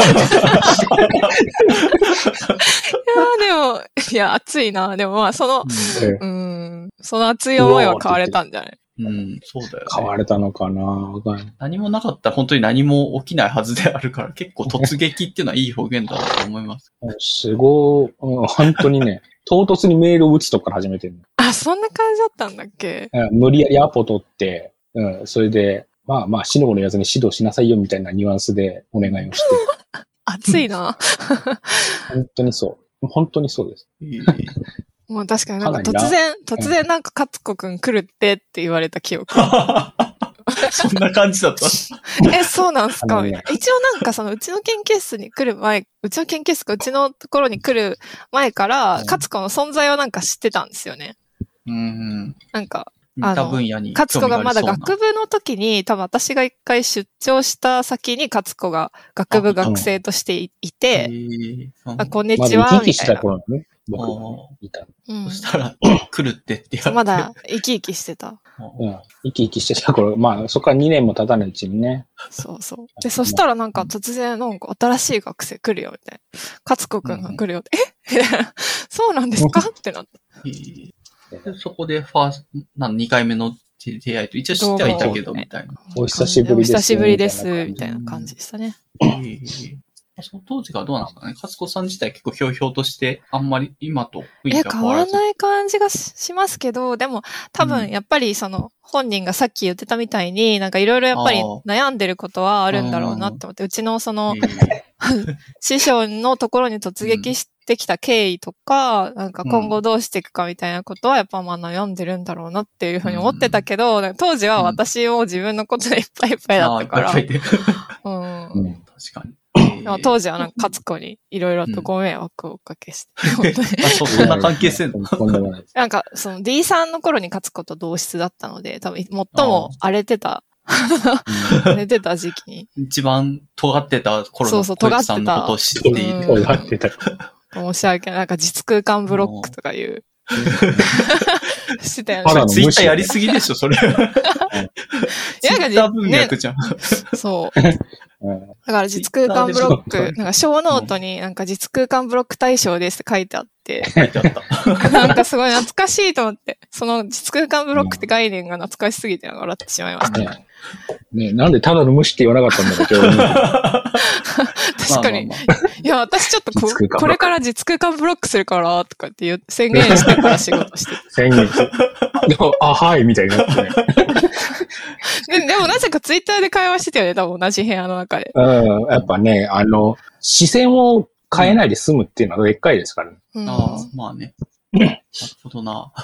まあ、ツイッターの中では別にそんな仲悪そうじゃないけど、まあ、お互いちょっと思うところは。仲悪いわけじゃないんだけど、仲悪いわけじゃないけど。あ別にな大丈夫です。うん、し集中したいタイミングとか多分ずれる同じ部屋で。仕事仕事の間合いっうん。ていうだけで別に殴り合ったりとかはないです。やったりはしてない。で、大体そこになんかストラキさんが遊びに来て、その、私たちと同室だったから、アキさんはちょっと離同じ階だけどちょっと離れた部屋にいて、そうそうそう。そっか。じゃあ、アストラクさんから見ると、本当に同室だから、あの、うん。先輩後輩というか、まあ師匠、同じ師匠に指あれ導二人で仲良さそうだな、ツイッター上でも会話してるなっていう。うん、多分そう思ってそういう印象を与えたでしょうね。うん。まあ実はブロック中だって知実はらずに。ブロックしてましたけど。なるほど。まあね、そういう時も確かにあるうん集中したいからって言って、うん 実空間ブロックで表現面白い、ねすごいですようね。んね。言われたことないなと。あ普通、普通言わないと思います。やっぱちょっとおかしかったんですよ、あの頃。うんやっぱね、うん。荒れ、荒れてた時期だから言葉もちょっとトゲ、うんトゲしくそうそう、トゲト。ゲしかったですね。まあ、勝子さんだからなんか、なんかそう、おとなしく受け入れてそうな気がすあ、はい。うんあ、はい。る。人によったら結構傷ついちゃう人もいたかもしれんけど。まあよいや、私も勝子じゃなきゃいけないから大丈夫です。た。ちゃんと人は見て。ね、人を見て。ブロックってね、ブロックって言わないから。いいや、ほんとすいませんでした。や、楽しい思い出ですようねん。いや、でも本当当時。時は、本当アストラッキさんと勝子さんに本当にいろいろとお世話になって、その、まあ、あ私もそのちょっと真面目な話をすると、本当に二人がなんか結構、なんだろう、精神的にいろいろこう、温かい言葉もかけてくださり、おかげで D 論が取れまして、本当。うん。なんか、こう、勝つこと同室の時には、私本当に結構やれ、荒れてて、その、ディーロンがうまくいかないときになんか、その、もう私研究やめるとかしょっちゅう言ってて、もう、うんもう D 論書いたらやめるとか、なんかどうせ就職先なんて決まらないからやめるとかすごい言ってて、でもなんか、勝子が結構、はいはい、またやめるやめる詐欺してますねとかって言って、大丈夫です、小雪さんやめないですからとかすごい言ってくれたんです。え、めちゃめちゃいい子じゃないめっち励ましですか。てる。そうめっちゃいい子なんですよ、勝子。そうあ、。そんなこと言ってたね。言ってた言ってた。うんそう、ありがたいなと思って。僕はさらっとやめてしまったけど。いや、もう、やめ、やめる人とやめない人は、まあ、なんとなくわかるじゃないですか。よっぽど特別な事情が横から入ってこなければう。ん、そうなのかもしれないけど、やっぱ、当事者は結構思い詰めてるからさ。まあね。うん。そうね。うん、悩んでる人は確かにそうかもしれないけど、まあ、あくまで、僕もだから自分のことは、まあ置いといてうん、ね、あの、旗から見たら、何を何を言ってるんだろうなっていうような感じでね、うん。うんなんか言葉を返した気がしますよ。えーなんかまあでもそういう本当お世話になった人です救われてたっていうそう、救われてますよ、本当まあちょっとね、学生少なめな特殊な環境ではあったので、うんそうっすよ。珍しいっすよね。もうちょっと学生多かったら、なんですかね。もう少しそういう発散の場とかも多かったかもしれないけど、そうそうっていう感じで。だから、あの、まあ、それが良くも悪くもね、そう、そういなかうんところに結構やっぱりポスドクの人とか、その本当にバリバリ現役で研究してるような人たちと一緒にいる学生が。いるような時間がすごく多かったから、なんかそういうのもやっぱり、なんだろう、うん。刺激になる一方で、なんか、うん。私は数年経ってああなれるんだろうかみたいな。まあ多分未だにああな、うん。ああは慣れてない気がするけど、なんか、なんだろう、そういうふうに思っちゃうっていうこともないとか？って思っちゃいますからね。うん。うん。そうそそんなまあ振り返ってみると。そう、未だにお世一応いい話になってます。思い出。まあ、いい思い出。いい思い出ですようん。う。トータルでね、いい思い出になってます、今は。うんなるほど。非常になんか、ありがとう勝子さんから真摯な答えが。えーじゃあ、ちょっとあ、最後、ニューストピックと、はいあの、コンテンツを、まあ、いけるところまでざっと言って、ちょっと時間が来たらそこまでっていう感じで終わろうかなませんが、お願いはい、します。大丈夫です。どうしよう。えっ、と、まあ、上から行くと、ニュースで、こいつさんが書いてくれてるところらへんからか。あ、ニューストピック。はい。あ、まあ、触れても、触れても触れなくてもっていうぐらいのニューストピックなんですけど。いや、最近なんか脈々様気になるなと。あの、大阪万博のキャラクターのうん脈々様ですね。いつも脈々様になったんだと思って。あれ、命の輝きくんじゃなかったんだっけと思って。まだ名前変わりましたね。確かにうん言われて。突。然なんか脈々になって。うんうんうん。しかもなんか脈々くんとかじゃなくてみんな様をつけてるから、なんか、なんでそんなにみんないきなり 崇めてるんだろうって思ってまあ見てますね。あと、なんか結構あのキャラクター、なんだろう、なんかみんな、なんだろう、あのーいろいろ工作してたりとか、工作、うんその、作ってたりとか。そうそう、なんか結構みんなにいろいろ、なんだろう、創作の対象として、うんすごく楽しくタイムラインとかを眺めてるので、なんか、脈々様の今後を、なんだろう、ちょっと注目して。注目して。うんすごいですね。すこれなんか、ね、呪力持ってそうですね。そうそう、呪術あまり廻戦とかに出てきそうなキャラだうん。すごいですよね。特級呪物みたいなね。ねそういうのもなんか創作として上がってた気はするけど。うん。うん出てくるんじゃないです？なんか30巻ぐらいでこれ。3時間ぐらい。やば。脈々様。うん。なんか、えなんー。か創作あんまりフォローしてなかったですけど。創作意欲をかき立てるキャラクター。すごいな。うんそうですね。あ、すごい。怖い。すいません。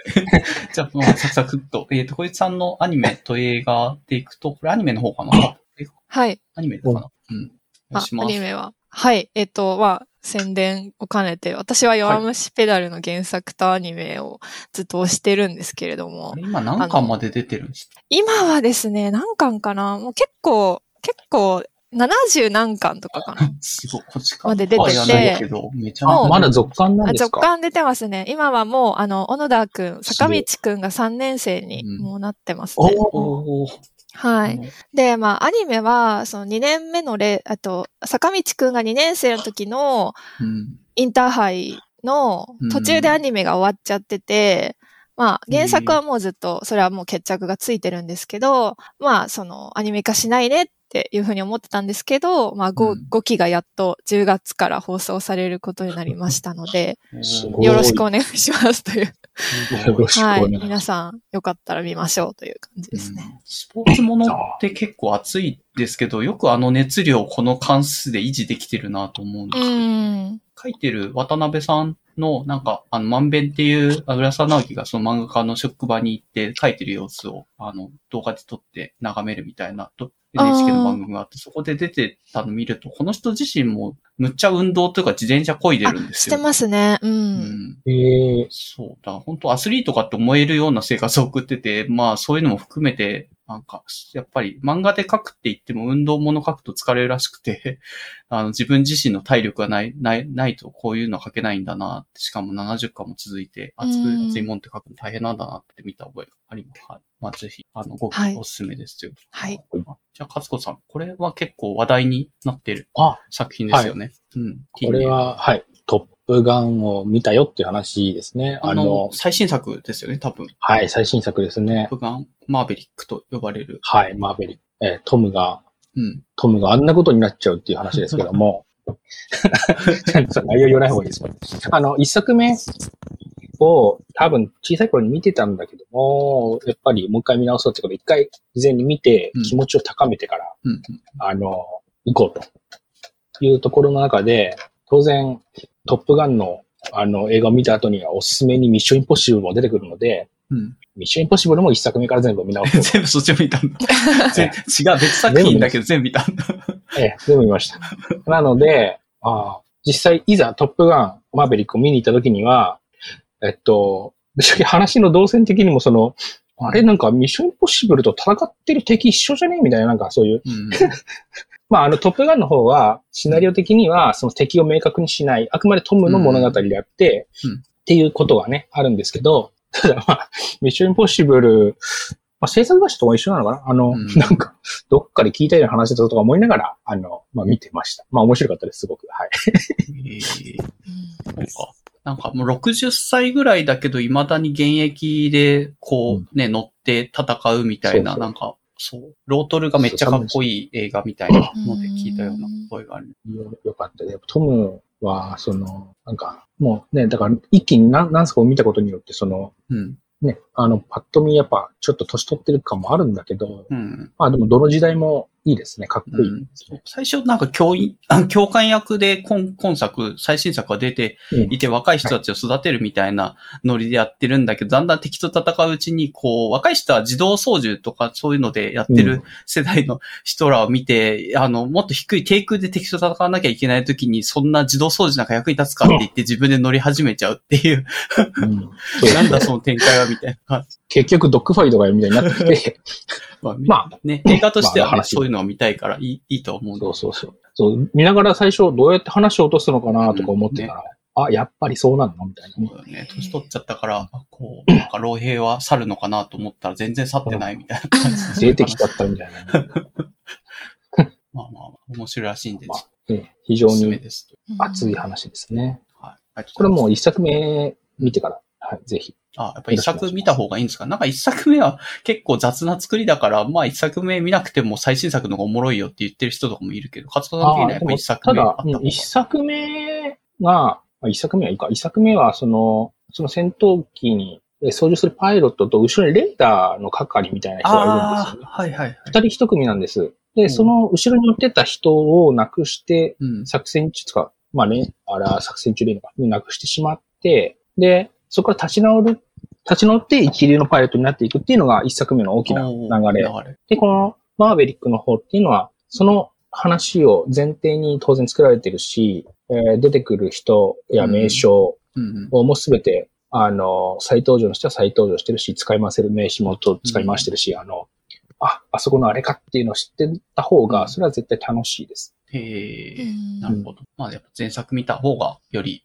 入り込める。ええ、よりトムに近づけると思う。わかりました。はい。えっと、じゃあ漫画と小説の話で多分どれも面白そうですが、まあ、ま士さんからお願いしますあ。、はい。私は最近読んでるのが箱詰めっていう、これもドラマ化とかアニメ化されたんですけど、あのはいはい、原作を、あの、Kindle でポチポチ買って、うんあの、読んでるんですけど、あの、元、もともと警察に勤めてた方が退し、えっと、退職されて漫画を描いてる警察漫画で、へー。なん、か交番勤めをしてる女の子、女性警察官が主人公の漫画なんですけど、なんか結構ギャグうんとシリアスの配分が結構ちょうどよくて、うんサクサク読めつつも、あの、なんていうか、その時の主題になってる、こう、大きなストーリーの流れもありつつっていう感じで、うん私は結構好きで読んでます。おー。なるほど。はい。あとは、最後の秘境、東京芸大っていう本があって、これ3巻ぐらいの 本なんですけど、うん。なんか取材に基づいて書いてる漫画みたいな感じで、その芸大の音楽家と美術家、美術系の人たちをそれぞれなんか、あ、の、取材して書いてるんですけど、なんか単純に、うん。あ、こんな学部があるんだなとか、音楽やってる人たち、こう、なんだろう、こういう、あ、てか、単純になんかどういう学科で編成されてるかとかって、一般からするとよくわかんないじゃないですか。わかんないですね。なんかそれが、実はこういう学科があって、こういう学科があってとかいうのが結構、うん、うんうんなんだろう、解説されてたりとか、そこで、その、か、あの、活動されてる学生さんの、なんか個性の強い学生さんの取材に基づく、こう、うんじゃあ結構ドキュメンタリー映画みたいなド感じキュメントっなんですかね。ぽいですね。でも漫画で本当にサクッと見れて楽しい感じなので、うん、そう、なんだろう、芸術系のトピックとかに興味がある人はすごく楽しいんじゃないかなと。うん思いますえーいいですよ。いいです。ありがとうございます。箱詰めと最後の秘境、東京芸大の2冊をお勧めいただきました。はい、ぜひぜひ。で、勝子さんの方はどうですかね？僕は、まあ、いろいろあったんですが、うんうん。まあ、ハニワットっていう漫画と、君が着物になる前にという漫画2はいはい。本ですね、ちょっと書かせていただきました。えー、ハニワットはですね、非常に難解な漫画で、ほう。埴輪なんです多分ツイツうん、ツイッターで話題になりましたけど、もう、なんだ、打ち切りだどうだって大騒ぎしてたところで、うん。その、あれ、岡田敏夫あたりが多分持ち上げたのかな、一回。で、うんツイッターで少し湧いて、で、うん。売り上げが 伸びて、なん、でもなんとか今も書いているっていう。ちょっと、ググったんですけど、なんか、うん紹介文だけちょっと面白いんだけど。やばい、やばいですよ。まず、まず劇画。まず劇画で、で、名前の通り、長野県善光寺市。何の前古代の、なんか突如現れたき巨大道具。そう、土偶が出てくるんですよ。やば。よ読み手は何が起きてるか多分さっぱりわからない。ただ、ただ熱量だけが伝わってくるっていう、その、え、なんなの？これ、ロボットものなんですか？何なんですか？違う、違う、と土偶ですよ。いやいやいや、道具わかんない。土偶は敵なんじゃないの？土偶が敵で来るわけじゃないですか。うんこれもう正体不明、目的不明だけど。うんうん、うん。じゃあ、人間はどう対抗するかって言った時に、土偶なんですよ。う ん土偶と土偶の戦いってこと？そうそうそう。あ、そうなんだ。土偶が殴り合うっていう。簡単に。ちょっと一巻読めるな、Kindle Unlimited で。あ、ごめんね。あの読んでちょっと一旦まあ混乱してみたらいいんですけど、ちょ、いちょっと買うわ。これはつまん熱量つまんないってこと？わかんないけど。や、これ熱量ば、いや、僕はね、でも好き、好きっていうか、なんだろう。結局なんだろうっていうのを、こう、なんとかしたくて読んでる。面続き。が気になるとかって、まあ、平たく言えばそうなんだけど、もうちょっと複雑で、なん、なんなんだこれはっていう、もう9巻とか出てるんだけど、まだ、まだなんなんだこれは。え、全9巻ってあるから、一応完結してるの？これは。あ、ししてないです。まあ、続巻です。あ、続巻なんだ。うん。現時点でってことです。あ、現時点で9巻。うん。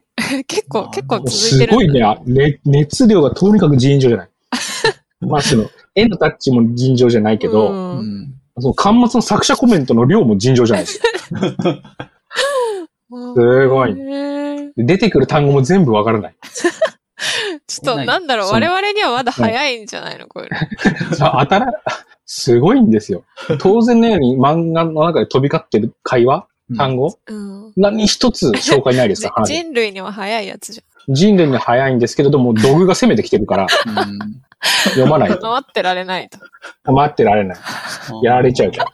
そうまあかそういう話そこの作者の竹富さんは多分前作で鈴木先生ってこれのドラマ化もしてるから、そっちの方の方が知ってる人が多いと思いますねあ全然フォローしてながらそっちも。ねう。なんかドラマになったやつですよね。そうそうそう。この人の現在地点しか見てなかった。ちょっと後ろ見てくれ。そうもちろん出自を見てるそう鈴木先生は結構、あの、学園、学園ものって言っても、まあまあ、あの、かなり、その学級会をものすごい熱量で描くみたいな感じなので、確かに熱量を感じる。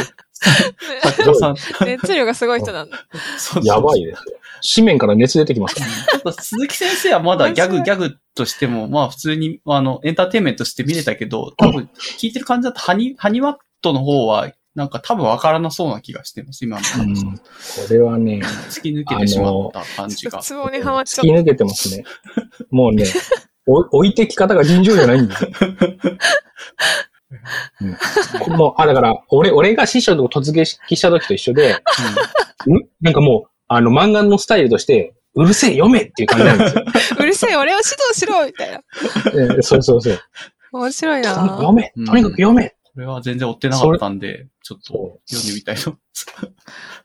おかしい。とかう。で、ファンとね、聖地巡礼とか作者がしてるとか、なんか、アットホームな絵が漫画に載ってるんだけど、うんファンどんだけそれ話ついてってんのかなと全思って。光寺、聖地巡礼ってこと？そうそうそうそう。めちゃくちゃね、面白いです。トータルで面白いっ面白い。て思ってます。ただまあ、あの、理解しようとしない方がいいですね。中身はそんなわかんない。ストーリーも意味が。わかん、わけわわかんないです。おわけわかんないです。なるほど。なんか、雰囲気うん。は、その土偶だから、古代のね、雰囲気があるんですよ、会話には。うんうん。なんだけど、その、全然落とし込めない。自分の中に。手がかりがなすぎちゃって。はあ謎解きでこれから明らかになるかもしそう、それ期れないし、待して、ならなそうそういかも。しれない。で、だから本当に最終回読んだ時に、読んだ時に、あの、投げ出すかどうかはまだわからないです。おーうん。とじゃあ、とりあえず一巻をアンリミットうんで一3巻ま巻、で一巻読みます、今日。うんまずこの熱量を感じ取ってもらってですね。ま夏ですが、なかなかいいと思います。うんそれから次のやつが、うん君が獣になる前にってやつで、これはですね、あの、サマータイム連打みたいなうん。時間を走行して事件をああ。どうこうするっていうタイプの漫画なんですけど。よりサスペンスな感じで、あの、あ、ちょっと面白いね。今3巻とか出てるのかな ?3 巻4巻かなうんうん。あの、これはまあそういうジャンル、単純にあの面白いミステリー系。でしたうんあ、もう、あまだ続いてますよね、これ。よく続いてます、。続いてます。うん。この印刷とも続いてて、あの、両方とも同じその、ね伏線が多いというか、謎が多い作品ですけどうん、まあ、ハニワットの方が上級者向け。そうですね。多分、君が獣になる前には僕はちらっと読んだけど、うんそっちの方が多分普通に楽しめる。うん。これしっかりあの、しっかり、しっかりって言ってあれだけど、あの、置いてかれない、うん。多分、謎解きも一個一個、丁寧に。そのうちされるんだろうなという期待感が持てそうな感じなので。つかみがうまいですよね。最初にいきなり、え、これがこんな展開になっちゃうのみたいな感じの。そうそうそう。この幼馴染のあの子がみたいな感じになっちゃってて、全然理由がわかんないけど、まあまあまあ。そうそうア。ラビーさんも読んでるんですか？あ、はい。これはなんか流れてきて、ちょっと一巻とりあえず読んでみた気がした感じですね。これは、あの、いいと思いますね。うん。うん。わかりました。ちょっと、ハニワットはちょっと全然知らなかったけど、あの、ちょすごいっとハニワッ本当にトインパクトが強すぎました。うん、ちょっとね、あの、うん、上一枚脱いでから見た方がいいかもしれないですね。相当、相当なんで。熱量でってことね。熱量で。あわかりました。ありがとうございます。ハニワットと君が獣になる前にを、はい、紹介してもらいました。でえっとは、あと、そうですね、あと音楽系かな？小石さん。私はですね、最近、はいあの、YouTube とかでピアノを演奏してる五条院亮さんっていう人の動画がを結構見てるんですけど、なんか。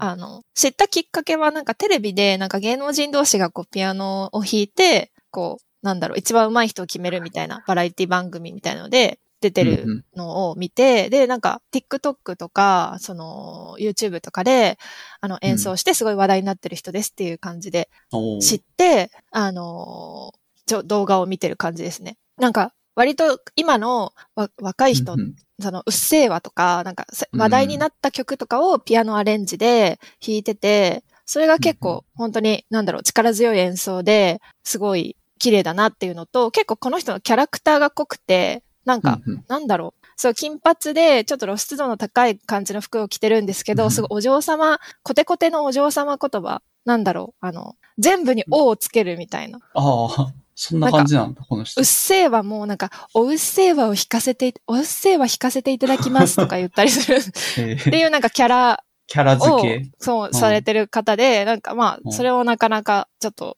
個性が強くえて、面白い感じの人うです。ーんなんか、ファンクラブあるんですね。うん、なんか結構最近、あの、ライブとかもされてるみたいですね。この服は、なん制服みたいな感じなんですかねこの多分制服みたいな、うん、感じなんじゃないですかね。まあ、そうですね。なんかいい J-POP とか、そういうその YouTube とかの、あの、あピアノアレンジとかを割と好きな人はいいんじゃないかなと思います。ーあれと、ちょっと、まあ、ピアノを聴いてみたい。はいピアノまあ、いろんですねなアレンジでやって、ジョジョとかもやってんだ。うん、ジョジョとか、あと、進撃とかもあるかな、多分。えーそうそそうググって出てくる絵が全部強いいう。強いよね。そうそう、なんか、とりあえず絵面がすごい強い感じの人。い強いです。や、でもこの人も実はその、今日の冒頭で話した、なんかめちゃめちゃその裏側でめっちゃ頑張ってるみたいなタイプの人で、おーなんかあ、哲学で。哲学、哲学っていうか、その、ピアノの、その、なんだろうう、ピアノナンバーワンを決定するそのバラエティに出る前に、こういう感じで練習してましたみたいな、メイキング動画とかアップしてくれてるんですけど、もうめちゃめちゃ練習してるんですよね。だからやっぱ、なんだろう、さらっとすごいキャラ付けでやってる感じがするんですけど、いや、めちゃめちゃこの人練習してるな、みたいなのが。これで、それちゃんと見せてくれるのもいいですね。そう、なんかそういうとこ弱いんですよね。弱いんですね。弱いんですよ。弱いんですね。ダメですね。ダメではないけど、そうう、ん弱いんです。ダメではないですよ。ダメではないです。うんそれ頑張ってる姿がいいなって。そう、いいなと思っちゃって、なんか押せるんですよね。うんはい。あ、じゃあ、ハニエと好きになれるかもしれないな。なんで？哲学がある。哲学、哲学しかないし、頑張ってるし、頑張ハニハニワット頑張ってんの、うんいらんこと書いてるし、もう、これは間違いなく、え、じゃあ、うん。そっか読みますよ。うん。これはひょっとしますよ、これ。刺さんない可能性もあるけど、まあまあまあ、お試しで。わ、うん。うんかりました。五条院亮さんご紹介いぜひぜひただきました。はい、ありがとうございます。はい。で最後がおすすめのことドラマ、ドラマ？私、結構テレビドラマを見るんですよ。ほうほうほう。で、あんまりなんか、テレビドラマ、今、今結構テレビ自体あんまり見る人も少ないんですかねなんか同年代だと。まあ減ってはいるんじゃないですかね。うんいろいろ見る、ネットフリックスとかそういうの増えてて。私は結構その、なんだろう、毎週結構録画して見たりとか、なんか好きなものがあれば結構リアルタイムで見たりする方なんですけど、まあ、まあドラマっていう項目はなかったけど、今今期のおすすめなんだろうなって思って、まあちょうど日曜の夜にやってるオールドルーキーっていうドラマがあって、まあ綾野剛が主演なんですけど、なんかサッカー選手が、こう、現役を引退して、その第二のキャリアみたいのを歩むっていう話で、あの、スポーツマネジメントのかあの会社に入って、なんかその現役の、あの、アスリートのマネジメントをしつつ、まあ自分がまだ現役にこう未練があるんだけれども、なんかその、うん。なんだろう、その未練をなんかどう、どう落としどころ、なんていうのかな、どう折り合いをつけていくかみたいな感じのドラマで、なんか、なんだろう。割とその、スポーツマネジメントっていううん。今まであんまり題材になってこなかったところがテーマだったりするのも面白かったりとか、うんうん。まあ、割となんか映像も結構爽やかな、なんて言うんだろう、なんかスポーツがテーマだから結構爽やかな感じのこう、映像、カメラワークみたいな感じで、なんか夏、夏っぽいなっていう、ううんん、ドラマで、私は毎週結構楽しみに 見てますっていうおすすめのドラマですね。や、やり始めじゃないですかね？あ6まだ月末とかで。はい、えっと一月ぐらいしか？夏クール7月からなので、今日、今日4話とか、今日3話か4話とかぐらいなんで、今からでも3 4話で全然見れると思います。面白い手応え感があるって感じ。はい。えっと、基本1話完結で、うんあのー、1回につき、なんか、あんなんだろうこん、今回はマラソン選手のマネジメントとか、今回はなんか、スケボー選手とかなんかそういう感じで、一応1話完結なんで、なるほど。なるほど。見やすいと思います。うんありがとうございます。ちょっとオールドルイキドラマ、まあテレビドラマおすすめなので、テレビまあ、いずれきっとは配信とかもまとめてされるんじゃないかなと思うんで、うんテレビ見ない方は配信でも。TVer で配信してるっぽいみたいな。うん多分、今も、あの、1話と最新話とかは無料で見れるんじゃないかな。あ、なるほど。そうか。全部一気にはもうしばらくしたら。ですね多分うん。はい。まあ、テレビか、その、それに付随するアプリみたいなので見てみるといいんじゃないでしょうか。はい。ありがとうございますっ。ていうぐらいですかね。おすすめ。はい。ありがとうございます。そうですね。ちょっとお時間も多分そろそろだと思うので、えーと、じゃあ、はい最後、そうですね。このポッドキャストのご感想をお寄せください。まあ、お便りくれた、いただいた皆様ありがとうございましたっていうのもあるけども、まあ、ぜひ、それに対しての感想をお寄せいただくと、まあ、嬉しいです。ハッシュタグとしては、あの、6文字で ARKBFM となっております。はい。じゃあ、今回は、えーと、ゲスト、小市さん、勝子さんでした。はい。ありがとうございました。ありがとうございましありがとうごた。ざいました。啊。